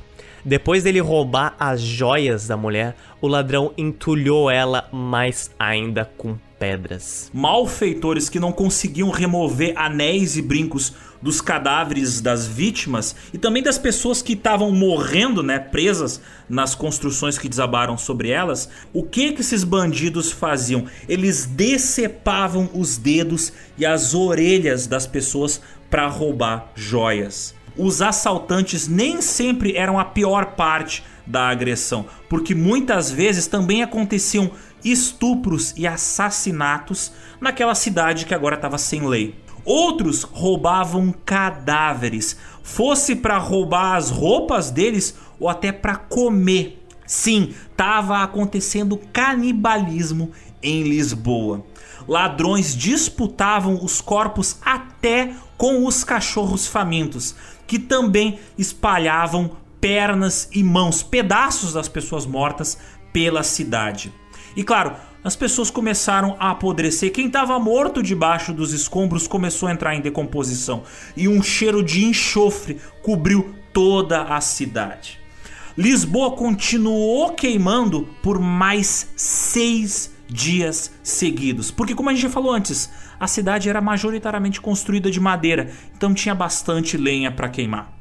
Como não havia condição de enterrar tantos defuntos, por causa do número enorme de pessoas que morreram, passou-se num dado momento a empilhar essas pessoas na porta das igrejas. Lisboa tinha 20 mil casas antes do terremoto. E agora ela tinha 3 mil casas. 3 mil casas, 17 mil casas foram destruídas, 85% da cidade acabou. Aquele cais de mármore que Dom João V tinha feito na beira do Tejo desapareceu. Assim como o tão precioso, tão custoso para tantos artesãos e trabalhadores, o Palácio de Mafra, que demorou mais de 10 anos para ser construído. Agora ambos, pá, já eram. Destruídos pelo terremoto e lavados pelo mar. E é aí que entra novamente a figura do Marquês de Pombal, porque foi ele que coordenou a reurbanização e reconstrução da cidade de Lisboa, usando, claro, o dinheiro vindo do Brasil. Impostos e tributos vindos das minas aqui na Terra Brasilis, todos eles foram levantados para bancar a reestruturação da cidade destruída. Mas tem um porém. O ouro agora de 1750 não era da mesma quantidade que era coletada em 1700 e muitos já tinham percebido a mudança na quantidade de ouro que era extraído aqui do Brasil. E foi um ano depois do terremoto, em 1756, o Assumar, ele saiu do seu cargo de Minas Gerais. Benza a Deus, meu filho. Benza a Deus. Mas isso foi porque ele foi encher o saco de outras pessoas do outro lado do mundo. Ele foi enviado pra Índia. Mas graças a Deus, a nossa história não vai atrás do Assumar. Não vai acompanhar ele. Vai embora, meu querido. Por favor, nunca mais volte. Some, maldito. Soma.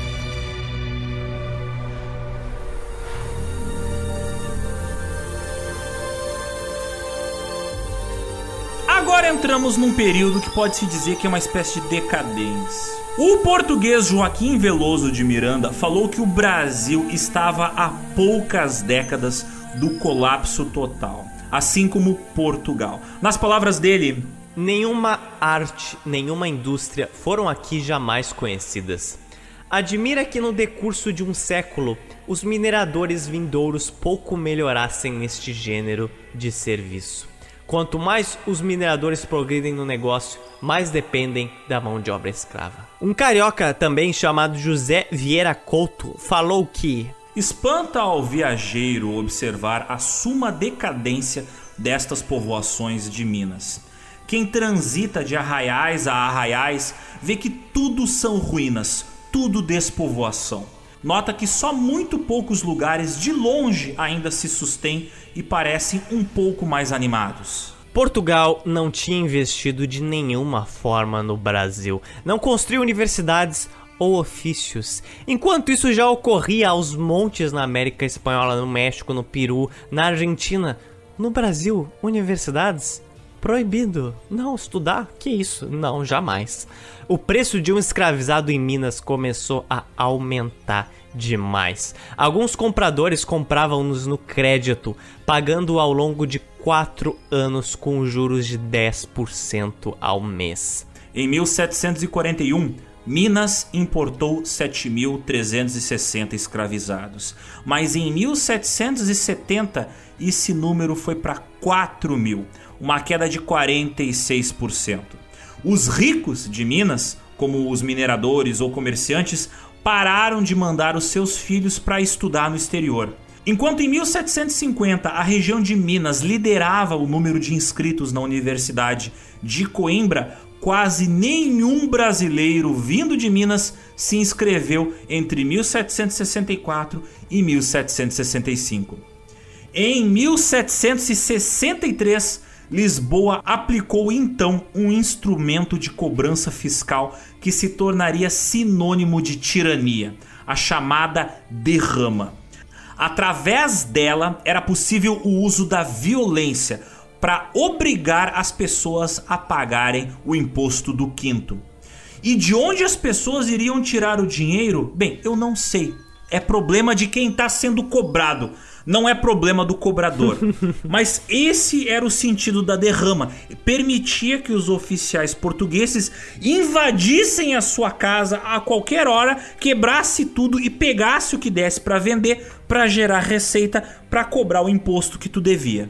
Ai, que excelente! E no primeiro ano da derrama, em 1763, quando Portugal cobrou o seu primeiro quinto do Brasil, eles precisavam ainda de 250 quilos. Faltava 250 quilos do total do quinto. E aplicando a derrama, a coroa conseguiu arrecadar mais de 194 quilos. É alguma coisa. E a partir daí a coroa ficou. Hum, eu acho que a derrama é uma coisa sensacional. Se eu apertar muito esse limão, sai mais suco. Opa, mas essa não era sempre a melhor solução, nem para o Brasil, é claro, mas nem para Portugal.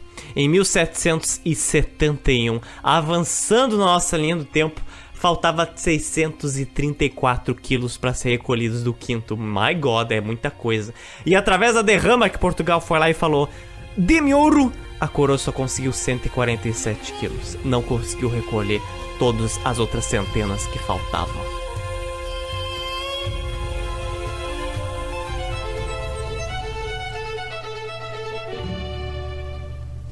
Mas antes, adivinha o que eu fui fazer hoje? Ai meu Deus, será que eu pergunto? Eu fui no dentista e sabe o que que isso me lembrou? Ah, diga. Um certo personagem que ainda não apareceu nesta pauta. Mas antes de falar dele, precisamos introduzir alguns aspectos deste período que a gente vai entrar agora. Os nossos ouvintes mineiros já estão aqui, ó, com a faca e o tridente na mão. Como o GeoPizza vai deixar de fora isso aqui? É impossível, ela vai ignorar esses personagens? Não, segura aí. O que acontece aqui, nós já avançamos um pouquinho na nossa linha do tempo, Alexandre. A gente está se aproximando do final do século XVIII. E Minas, que já era pobre, já era um lugar triste e sem nada para você fazer lá, agora estava um lugar como? Mais pobre, mais triste e com menos coisas para fazer. Ah, só delícias. Só se falava pelas ruas de Ouro Preto, de Vila Rica, sobre a derrama e o quanto a derrama tinha condenado as minas. Só se falava do ódio a Portugal. Como eu já comentei em ocasiões anteriores do GeoPizza, antigamente não tinha Facebook para as pessoas fazerem textão ou Twitter para as pessoas cancelarem o amiguinho. Como é que as pessoas faziam para reclamar das outras pessoas naquela época?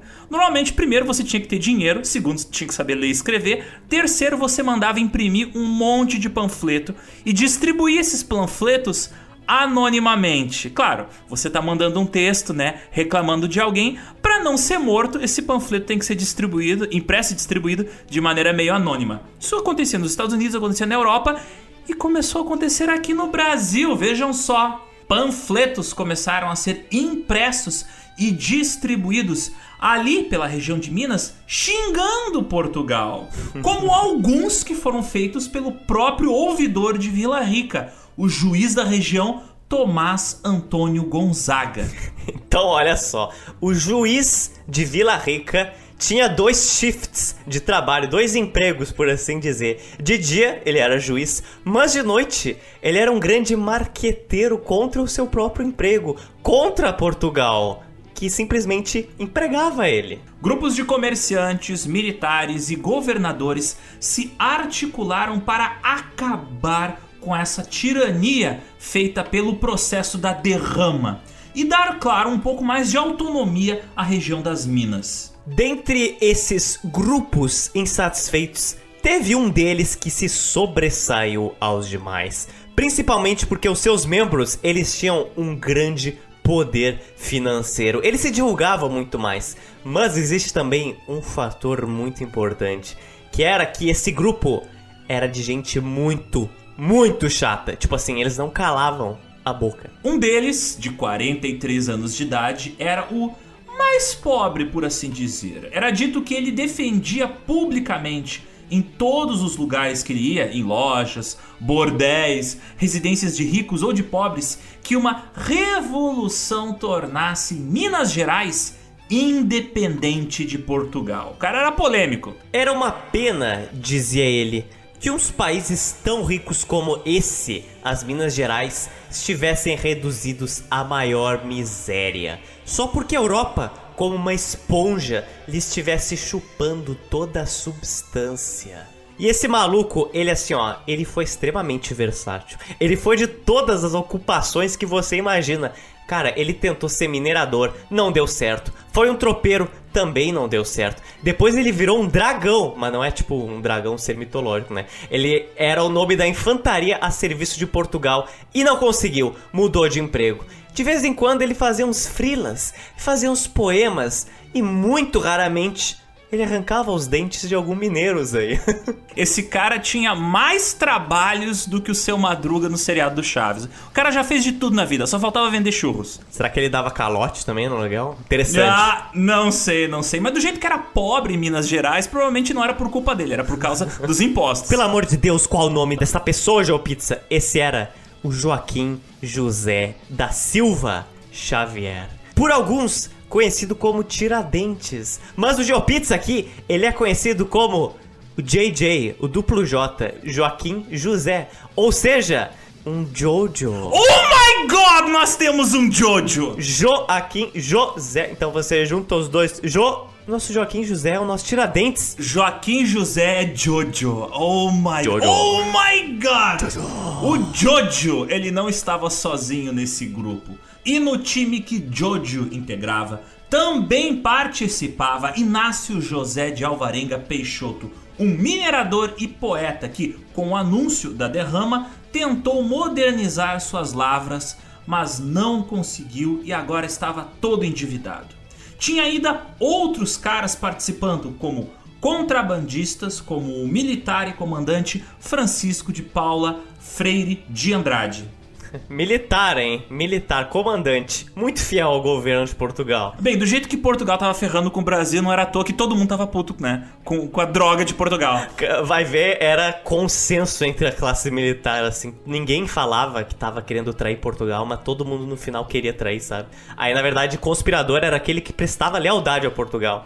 O funcionário do governo da capitania, olha o nível, o Cláudio Manuel da Costa, que às vezes ele também era escritor, produtor clandestino de tecidos e minerador. Também tava junto com o nosso Jojo e o José Peixoto. Então você vê aqui que todo mundo aqui tá numa crise profissional, Alexander. Todo mundo aqui tenta muitas coisas junto. Eu acho que as pessoas tinham várias carreiras diferentes por causa que tentavam de tudo pra ganhar dinheiro, mas tudo dava errado porque Portugal sempre tava ferrando com o Brasil. Nada era suficiente. Obrigado, Portugal. Havia também nesse grupo outro militar, olha só, um Ah. coronel proprietário de terras e minerador chamado José Aires. Mas por fim, talvez o mais emblemático desse grupo era o padre José Oliveira Rolim, que também era um contrabandista de ouro. Assim, eu já imagino ele claramente na minha mente com um crucifixo rezando na mão assim, mas dentro do crucifixo tem tipo várias moedas no interior, sabe, do crucifixo. Aí ele tá assim, ó: "Olá, militares de Minas, não tenho nada comigo aqui, sou só um, um grande padre com um pequeno crucifixo, deixe-me passar". E aí ele tá tipo contrabandeando quilos e quilos de ouro. Dá pra esconder debaixo daquela roupa preta longa do padre, né? Aquela Nossa, saia de ele padre. levanta assim. Muito ouro. Mas então você vê, ouvintes, você se lembra lá que a gente pediu uma, uma temporada do Jojo, lá no episódio que a gente falou sobre os Aztecas? Então, a continuação dessa temporada, o neto daquele Jojo podia ser o Tiradentes, que também era um Jojo. Seria fantástico, hein? Por causa que no seriado do Jojo, ele tem o time dele, né, de bandidos e aventureiros. Aqui também, o Tiradentes, o nosso Jojo, também tinha um time muito maluco de aventureiros e bandidos. A gente só dá. A gente tá cantando tantas ideias pra tantas produtoras aí de desenhos e animes. É, é pecado se não pegarem uma das nossas. Eles pegam os olhos, porque a gente, quando a gente pediu um anime sobre as tecas, saiu um anime sobre as tecas. Netflix tá, ouve o GeoPizza. E patrocine, por favor, a gente, né? Já que ouvem a gente.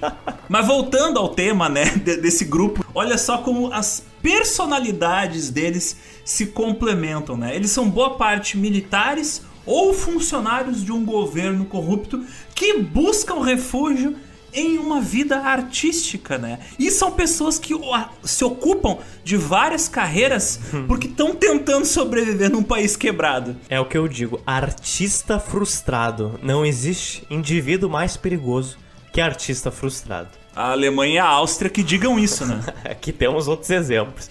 E eu já imagino assim, ó, com toda clareza, essa gangue, como se fossem milicianos andando assim, um do lado do outro pelas ruas sujas de Vila Rica, sabe? Gangsta. A multidão assim se abrindo, eles caminhando uh, em slow motion, eles carregando seus mosquetes e tocando Gangsta Paradise, sabe? Exatamente. o padre, o militar, o comandante, o Tiradentes, nossa senhora. Tá aí, Zack Snyder, faz o, o nosso Liga da Justiça aqui em Minas Gerais. Minas Gerais Cut. Mas essa galera era unida através de uma organização da qual eles faziam parte. Sabe qual era, Zotis? Hum. Esse triângulo, essa pirâmide com olho no meio! Oh my god. A maçonaria, Zotis. Este grupo de bandidos fazia parte da maçonaria. Grupo que participou e articulou muitas revoltas e governos do Brasil até pouco tempo. Esse grupo de caras também tinha como referência, claro, a independência dos Estados Unidos, que nessa altura tinha ocorrido 13 anos atrás. E obviamente também eles reverenciavam o evento da Revolução Francesa. Então eles pensaram: se deu certo nos Estados Unidos, se deu certo na França, se pá dar certo aqui no Brasil. Vai dar sim. Mas calma! Para tudo. Stop! Totó. Temos, Alexander. Oh meu Deus, olha o que chegou aqui. Nós temos um outro Jojo nesse grupo. Oh my god! Sim, senhor. José Joaquim Maia e Barbalho era mais um dos integrantes desse grupo. E o que ele fez no grupo do Tiradentes? Maluco, a história que ele se meteu, prestem muita atenção. É praticamente uma história que parece caceta e planeta.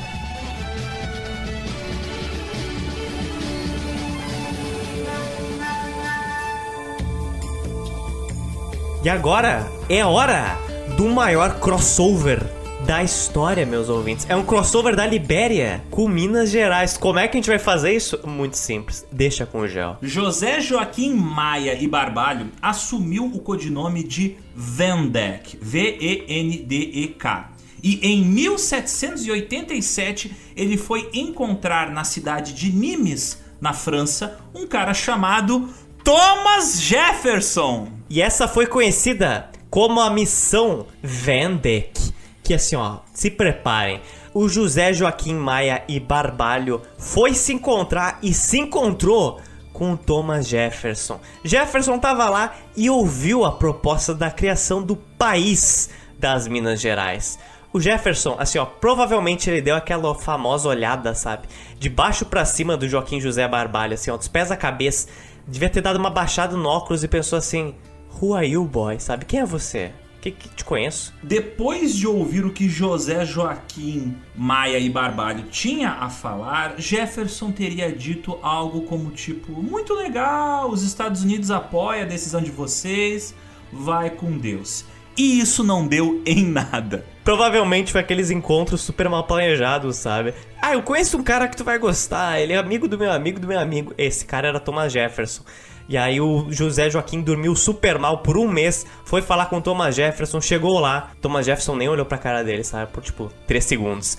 A missão Vendek não deu em nada. Mas o que deu em alguma coisa é que e no Brasil, enquanto isso, um cara ricaço de Vila Rica, chamado Joaquim Silvério dos Reis. Cara, tem tanto nome Joaquim. Tem muito Joaquim, tem muito Joaquim. Já, já, já, já tá difícil de não se perder. Mas esse ricaço resolveu delatar o grupo do Tiradentes, o grupo dos Jojos, para perdoar as dívidas que ele tinha feito com a coroa portuguesa. E ele falou: Portugal, ó, tem uns malucos aí, tem uns trombadinha que querem te derrubar. O governo de Minas prendeu todos os envolvidos na, entre aspas, conspiração que negaram sua participação na trama, falando que isso aí foi tudo um mal entendido, que eles estavam bêbados e era tudo mentira. Tudo mentira. Falou que nem o Collor, sonho em devaneio de uma noite de verão.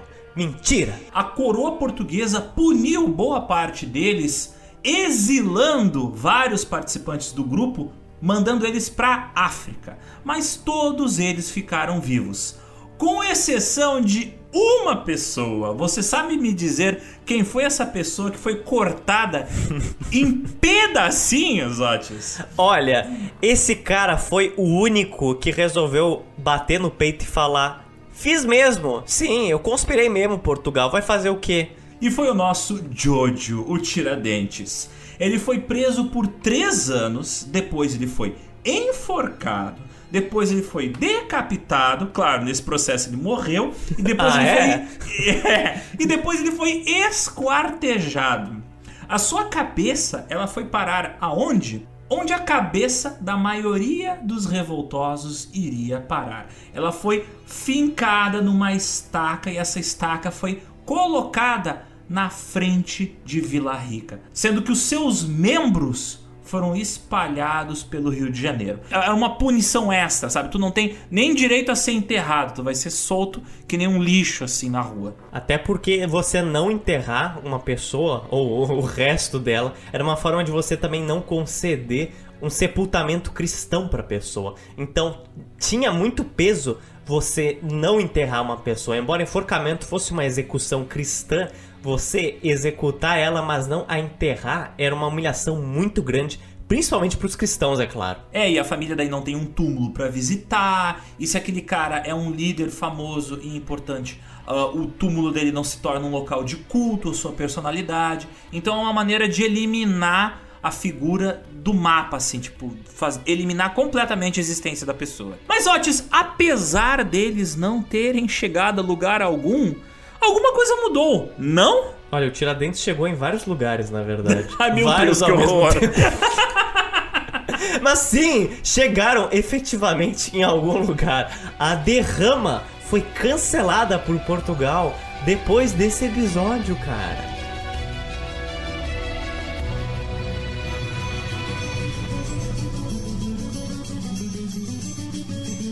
Mas eu te pergunto, Alexandra, a gente está vendo como é que tá Minas? Tristeza, morte, execução, mas adiantou a derrama para Portugal. Ela conseguiu reconstruir as suas milhares de dezenas de casas. Marquês de Pombal teve o que ele tanto queria, sugando ouro brasileiro. Olha, como responder isso? Em partes sim, em partes não.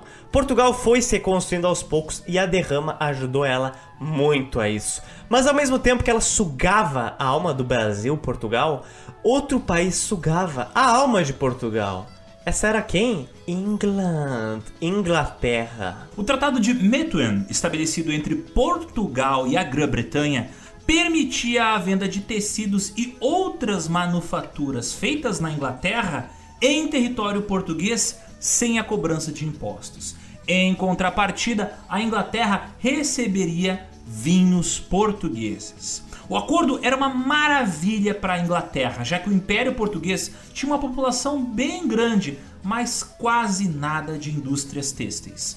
O acordo também gerou em Portugal uma baita produção portuguesa de vinhos, até então que era baixa. E agora que eles tinham para quem exportar, iam ganhar mais dinheirinho com o aumento na produção. Então aqui, link com a nossa edição dos feudos, que contou a ascensão têxtil da Inglaterra. hã?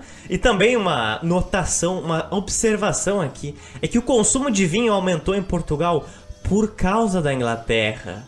Ó, então paradoxalmente, enquanto o chá britânico foi inserido por uma rainha portuguesa na Inglaterra, como a gente falou, a Catarina de Bragança, o consumo do vinho português foi impulsionado pelo rei inglês Jorge IV.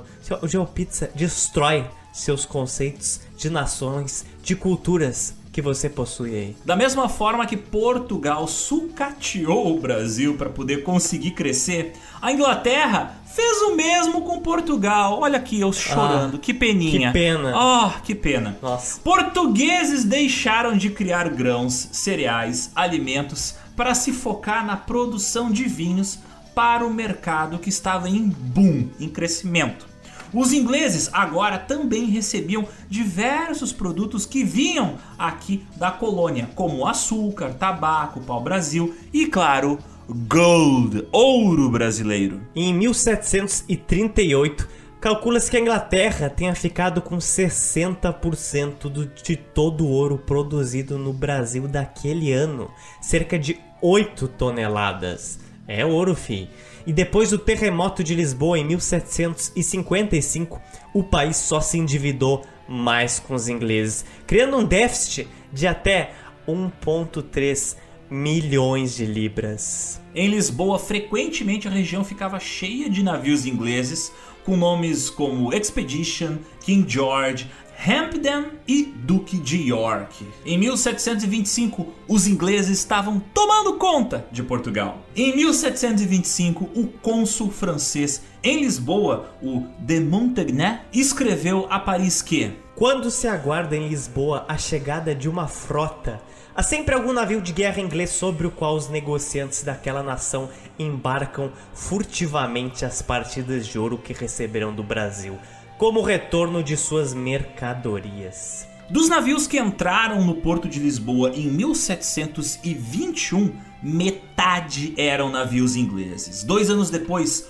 o índice de navios ingleses ali nos portos de Portugal pulou para 75%.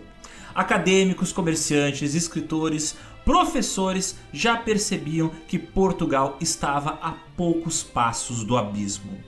O país entraria no século XIX com uma grande dívida, uma dívida galopante. E incentivado pelo maravilhoso exemplo de Portugal, um certo professor de filosofia escocês resolveu escrever um livro em 1776. Nesse livro, ele falou que Portugal era um exemplo de como não ser um país. ele falou que Portugal tinha tudo para ser um país rico, um dos maiores do mundo junto com a Inglaterra. Mas Portugal não escolheu isso. Para ele, o ouro, na verdade, fez mal para Portugal. Antes de possuir o Brasil, uma das colônias mais ricas e mais férteis do mundo, dizia ele, os portugueses fabricavam produtos. Mas depois da descoberta do ouro aqui na terra brasilis, a indústria portuguesa tinha definhado. A corte portuguesa acreditou que graças ao ouro das minas conseguiriam comprar tudo o que quisessem, já que eram donos de uma terra onde o dinheiro literalmente brotava do chão. Mas mesmo assim, sua população era pobre e seu comércio era fajuto. Mas qual o nome desse professor escocês? Diga-me, João Pizza. Um tal de Adam Smith. Ele escreveu em Riqueza das Nações em 1776 esses detalhes. Smith que, embora seja um cara que você pode aí, discordar na sua casa ou concordar com as visões dele, ele foi um dos principais economistas da época, que cunhou alguns termos econômicos e conceitos que foram mais tarde desenvolvidos por vários outros economistas nos séculos seguintes e hoje explicam, em alguns detalhes mais do que outros, muitas das coisas que acontecem hoje em dia. E dentre esses termos, um dos principais que o Smith lançou raízes para ser desenvolvido séculos depois foi a doença holandesa, Alexander. Então ele foi o primeiro a descrever o que era a doença holandesa? Olha, primeiro eu acho que não, mas ele explicitou assim, falando assim, ó. A Inglaterra se preveniu da doença holandesa. Já quem não fez isso? Olha, Portugal. Ele pontuou isso. E a doença holandesa é quando um país ou território baseia quase toda a sua economia em alguma matéria-prima ou algo específico. E quando esse algo específico acaba, o país entra em crise profunda. Boom, explosion. Isso me lembra aquele episódio que a gente ah, fez sobre a maldição do petróleo, meu caro Zotes. E isso me lembra também uma fala que eu tava ouvindo hoje do Joe Rogan comentando que tipo, cara, é difícil tu ver aqueles trust fund kids Sabe aqueles americanos, meninos e meninas, que herdam fortunas dos pais e acabam se tornando uns seres humanos bem merda, porque eles nunca tiveram que trabalhar? Estão vendo aqui, tipo, Portugal não se esforçou para desenvolver uma indústria e ter uma estrutura de comércio, acabou vivendo da renda de outro, né, no caso do Brasil, e acabou dando errado. Essa estrutura econômica exclusivamente extrativista.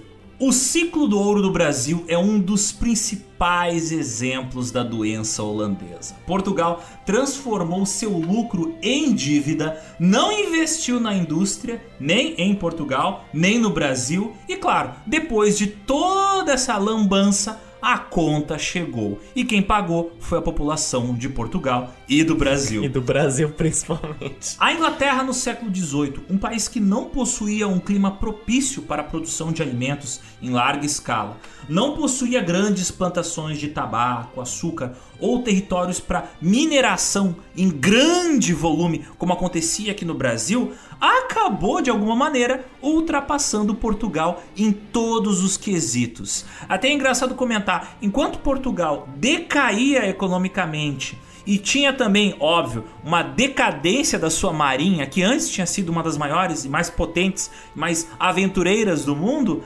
agora, na virada do século XVIII para o século XIX, é quando decola para valer a marinha inglesa. No século XIX a gente vai ver a marinha inglesa como a maior potência militar e comercial do mundo. É no século XIX que tudo que a Inglaterra construiu economicamente antes acaba gerando o império onde o sol não se põe. E aqui a gente vê muito bem, né? Muitas coisas deixam legados até hoje em dia. E a gente ficou com um legado muito interessante. A gente ficou com um legado no Brasil de basear a economia de regiões, de estados inteiros em basicamente uma matéria-prima.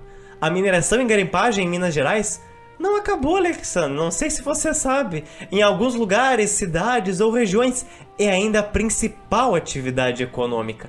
A diferença é que agora, eu e você, com nossas manos, as nossas mãos, a gente nunca vai conseguir extrair os minérios de montanhas, de minas. Porque agora o trabalho nas Minas Gerais precisa de extenso maquinário. E quem tem esses maquinários lidera a indústria e a economia da região. Zotes, isso aí vale uma pauta. Vale mesmo, Alexander. E nessas áreas, as mineradoras decidem tudo o que elas querem. Quem mora ou não nas cidades próximas, que leis ou não vão ser aprovadas ali e assim por diante. Eu queria muito estar exagerando, sendo aqui muito além da conta, mas infelizmente os mineiros principalmente sabem que eu não estou exagerando. Não só os mineiros, mas também os paraenses. A gente já falou da indústria violenta da mineração Aham. na nossa edição sobre Serra Pelada, que tipo, Vale do Rio Doce tomou conta daquilo, agora é meu, se dane cidadão comum. As raízes da história, então, ecoam muito bem do século XVIII até o nosso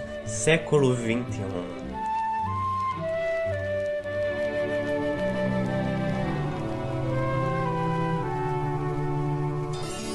Mas Otis, chega de chororô, chega de ouro roubado daqui do Brasil para construir uma cidade que depois vai ser destruída por um terremoto. Chega de crise econômica, chega de tirar os dentes. Eu quero saber quais são as dicas culturais que você tem para os nossos ouvintes. Aqui, ó, de tema de estudo, a gente dá muita coisa, né? A gente, a gente realmente indica vários livros, artigos, e eu até indiquei vários na primeira edição. E nessa segunda eu vou indicar um filme um pouco fora da curva, mas muito interessante, que ele é fantástico, cara. É um filme italiano chamado Queimada, com ponto de exclamação no final. Ele é um filme de 1968 e o que, que ele fala? Ele fala de uma colônia no século XIX de Portugal, só que é no Caribe, numa ilha chamada Queimada. E essa ilha teve uma revolta escravista gigantesca que deu, entre aspas, errado, porque Portugal tocou fogo na ilha inteira. E aí a ilha se tornou conhecida como Queimada. Mas nesse filme, um colono inglês é enviado para lá para incitar a revolução da colônia para que a Inglaterra tivesse mais controle sobre a ilha e destronasse Portugal como potência econômica. Esse filme tem inteiro no YouTube e vale muito a pena você ver, porque é daqueles, daquelas épocas que era preciso montar todo o cenário. Então aquilo te dá uma sensação bem grande assim de tipo, uau, isso realmente existiu, embora fosse seja um filme totalmente ficcional. Ele é muito interessante, tem vários paralelos com a história do Brasil, mas também com a independência do Haiti. Quando os Otis fala que é realmente as coisas eram filmadas, literalmente tem uma cena ali por volta de uma hora e 12 minutos, onde literalmente os caras põem fogo numa colina Sim. inteira pra filmar o filme. Não era computação gráfica, né? 1968, não era uma miniatura, eles puseram fogo de verdade. Tem gente tomando tiro, talvez até de verdade, do jeito que era o cinema na época, né? Galera apanhando, né? Um monte de stuntman morrendo e o Marlon Brando, antes dele tá louco do crack, ele ainda, né? Sim, trabalhando, né? Ele ainda não era um preguiçoso, então ele já tá de cabelo branco, mas tá atuando bem nesse Tá filme. bem bonito, tá bem bonito. E esse filme é muito interessante porque, como ele se passa numa colônia portuguesa, vários trechos dele são em português, né? De verdade. Só que aquele português da década de 60. Então tu consegue ouvir no meio de umas frases em inglês ou em italiano, se você estiver vendo o filme na linguagem original, que vai soltar aquelas, aquelas dublagens em português de década de 60 muito engraçada. Eu também teria, obviamente, que indicar um filme, né, meu querido Zota? Por favor. Então, qual o filme que eu vou indicar? Qual? O mais óbvio de todos. Um filme brasileiro muito bom dos anos 70, recomendo a todo mundo. Talvez alguns de vocês tenham visto no colégio, não tenham gostado, mas vale a pena ver. Eu vi ele depois de velho, ele é um filme muito bom, chamado Os Inconfidentes de 1972. Eu acho um filme legal porque ele foi filmado nos lugares onde aconteceu, né? Ah. A chamada Inconfidência Mineira. A galera tá apanhando em lugares e sendo presa por correntes que provavelmente foram usados na época do período que a gente tá falando. Mas, Alexander! Antes! Eu escuto gritos de insurreição mineira vindo de homens barbudos com o nome de JJ José Joaquim Jeremias que eles anunciam algo extremamente importante não em nome de Portugal, mas em nome de si mesmos. Eles anunciam o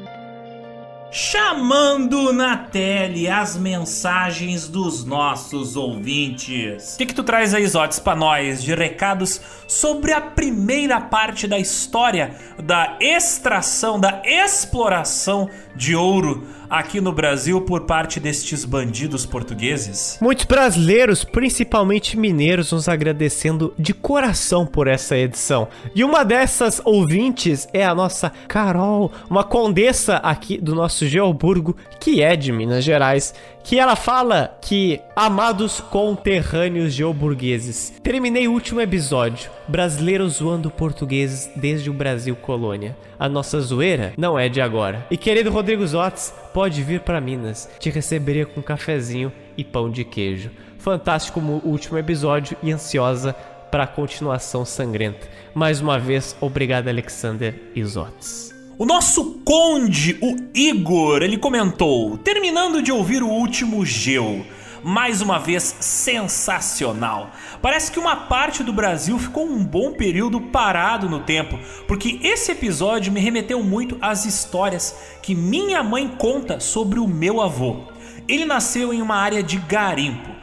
Não trabalhou diretamente como garimpeiro, mas comprava e vendia as pedras e depois trabalhou como mascate. Ele era aficionado na pedra que os Otis mencionou. A turmalina, fiquei com a impressão que os Otis disse o nome da pedra com D, mas é com T. Mais especificamente a turmalina paraíba, que é azul clara. Bem bonita mesmo. Então tá aí o puxão de orelha pra mim mesmo, que eu não lembro se eu falei turmalina com D ou com T, mas aí, Rodrigo Zotti, se você falou com T, você está errado, mas se você falou com D, me desculpe, Rodrigo Zotti do passado. A Larissa Carvalho, no Instagram, falou que escutou o primeiro podcast hoje e amou.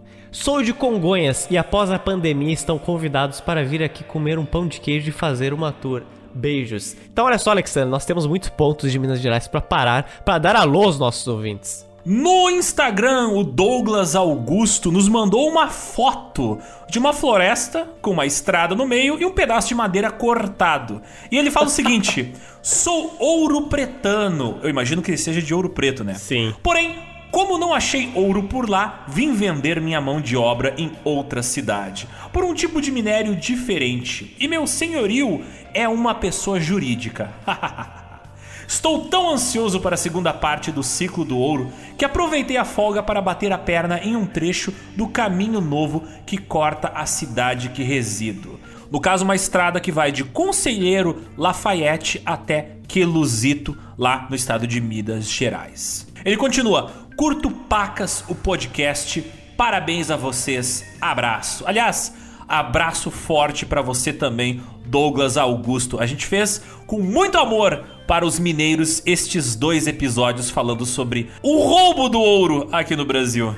Só não entendi por que, que ele mandou essa foto, Zotes, dessa estrada no meio do mato. Burro! É o caminho novo. Ah, tá, desculpa. O Mike no Twitter, ele fala: Eu nem sabia que precisava de um podcast com esse tema, até chegar um podcast com esse tema. Obrigado. No Twitter também, o user Biroloro1, que tem o subnick que se chama Xixiao, xiao, xioa, xiao, xuxi, au, au, au, au, au, xia, xixi, xixiao. Ele falou o seguinte: É literalmente isso mesmo, é sério, esse é o subnick dele. Mas ele falou algo importante. Acabei de escutar este podcast assim que lançou e já estou me questionando sobre por que diabos a escola não ensina sobre essas crises de fome e a migração portuguesa para cá, sobre o motivo do idioma ser consolidado como português e sobre a população negra ter sido tomada à força. Mas eles preferem falar que foram só os bandeirantes indo para lá, explorando bravamente o interior do Brasil. Não citam que eles se ferraram, dependeram dos índios para sobreviver e sobre os índios serem usados como mão de obra. Nem dos portugueses falam direito. E realmente, meu caro, essa é a lacuna que este podcast veio preencher. A gente levanta o tapete e mostra aquilo que a história varreu para debaixo dele, gente. A Helena Arantes no Instagram, ela falou que achou maravilhoso o podcast do Ouro. E o mais legal é que eu moro na rua Borba Gato, ela diz. Claro que eu já o conheci e tal, mas não da forma como vocês o descreveram.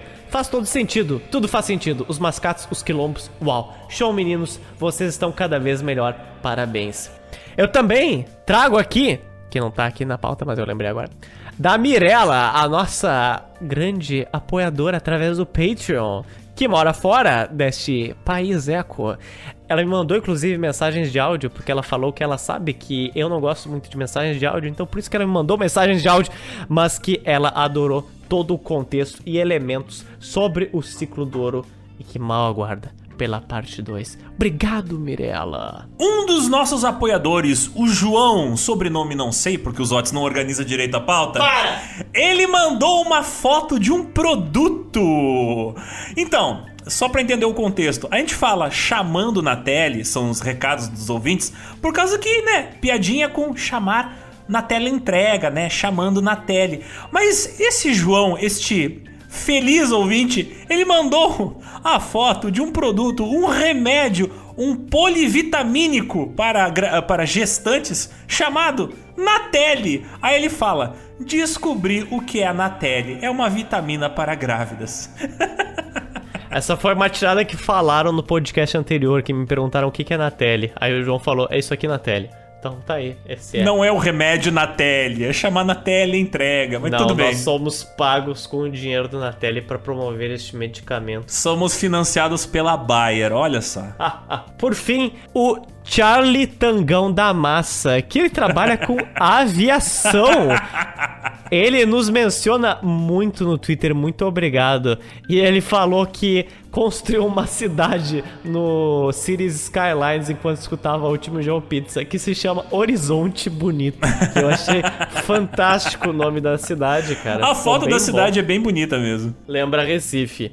Mas ele também falou que cestou com Cities Skyline, pizza e GeoPizza. E ele fez uma pizza, inclusive, pra nos ouvir. Então aí, ó, esse é o ouvinte ideal. É isso, Zotes. Temos mais um episódio dourado e cheio de sangue? Temos sim uma pizza com lantejoulas douradas, com uma pitada de elementos de vilões portugueses, mas que futuramente, na próxima edição, nós vamos ter um acompanhamento para essa pizza, Alexander.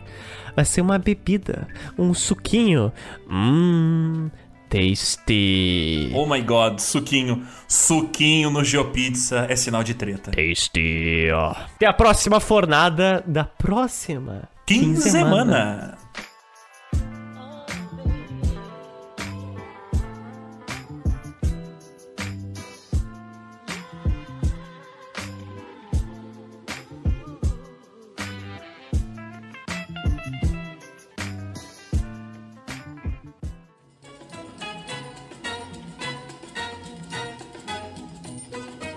Ai, Zotes, assim, ó, eu tenho me estressado ultimamente com tanta gente, mas é só trabalho. E tu, com quem que tu tem te estressado ultimamente pela internet?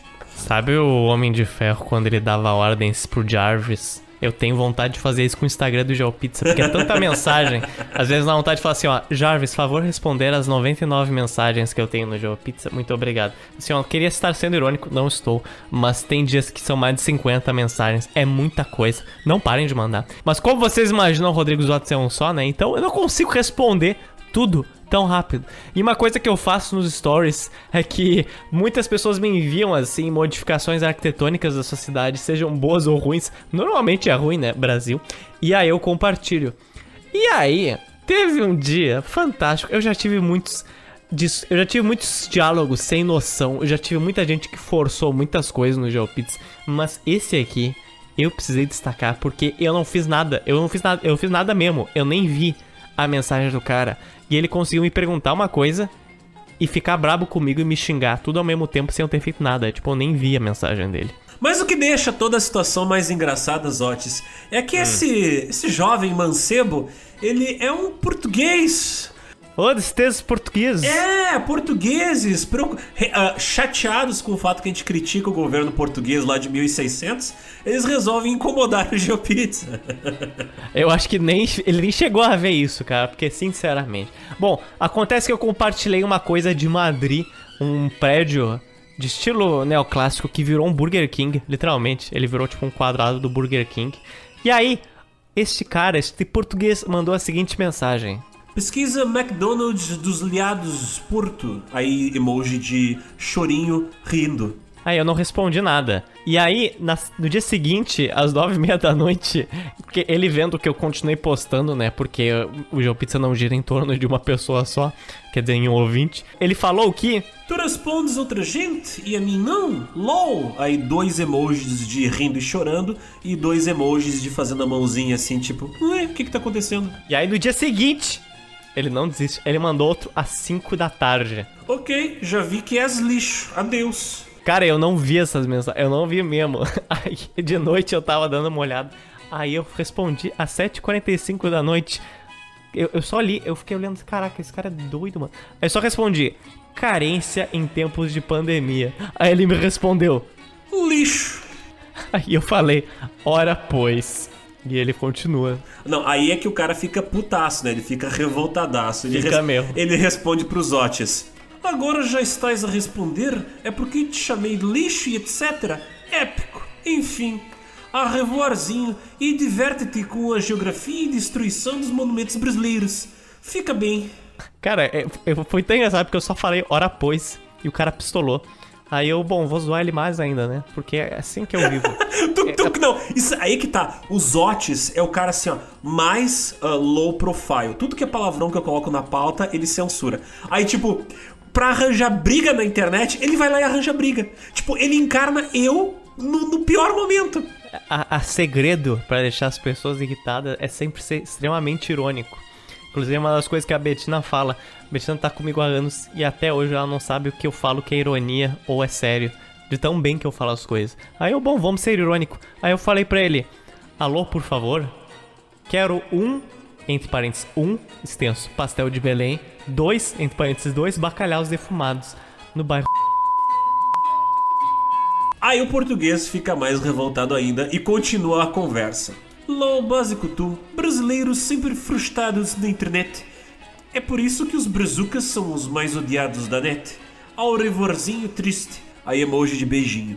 Dia seguinte eu fui lá e falei: Boa tarde. Gostaria de saber se teve atraso no meu pedido. Acho que o motoboy se perdeu em um vórtice de carência no caminho. Aí o português continua essa pequena batalha textual. Não tens mesmo o que fazer, pois não? Nem dorme só de pensar em mim, só por falar em mim, enquanto eu já disse adeus pela terceira vez. Trata-te, se faz favor, beijocas do teu Bolsonaro. Cara, eu, essas mensagens eu li até o final e eu falei algo que eu penso até hoje. Eu falei, até a última linha eu acreditaria que isso era Machado de Assis. Porque o cara falou, trata-te, se faz favor. Pelo amor de Deus, cara. Ah, cara, nossa, o que? Essa de Queiroz, velho. Ah, o português deles é 1.0, o nosso é o 5.8, entendeu? É diferente. Aí ele continua. ele não para o raid dele, aí ele responde pros Otis. Como tanto Carlos Drummond de Andrade, mas eles não eram muito frustrados como tu, aí emoji de beijinho. Aí eu falei, verdade. Memórias póstumas de Joe Pizza.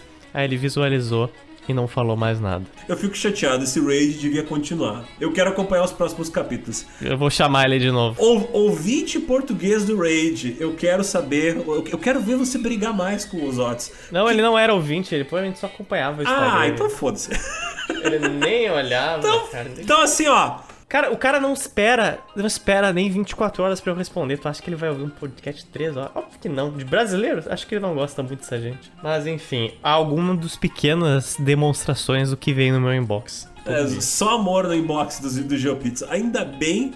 Não, os ouvintes já, já sabem, né? Eu não tenho redes sociais, por isso a única pessoa. O meu shield. Tá ligado aquele meme do, do cara do, eh, com escudo defendendo uma criança dormindo? Esse é o Zotes. O Zotes é o meu escudo. Eu não, eu não sei nada do que tá acontecendo na internet. Só chega até mim os comentários positivos em relação ao GeoPizza. É, é, uma, é uma equivalência de 5 para 1, assim, você precisa de 5 xingamentos para um elogio. Às vezes é isso mesmo.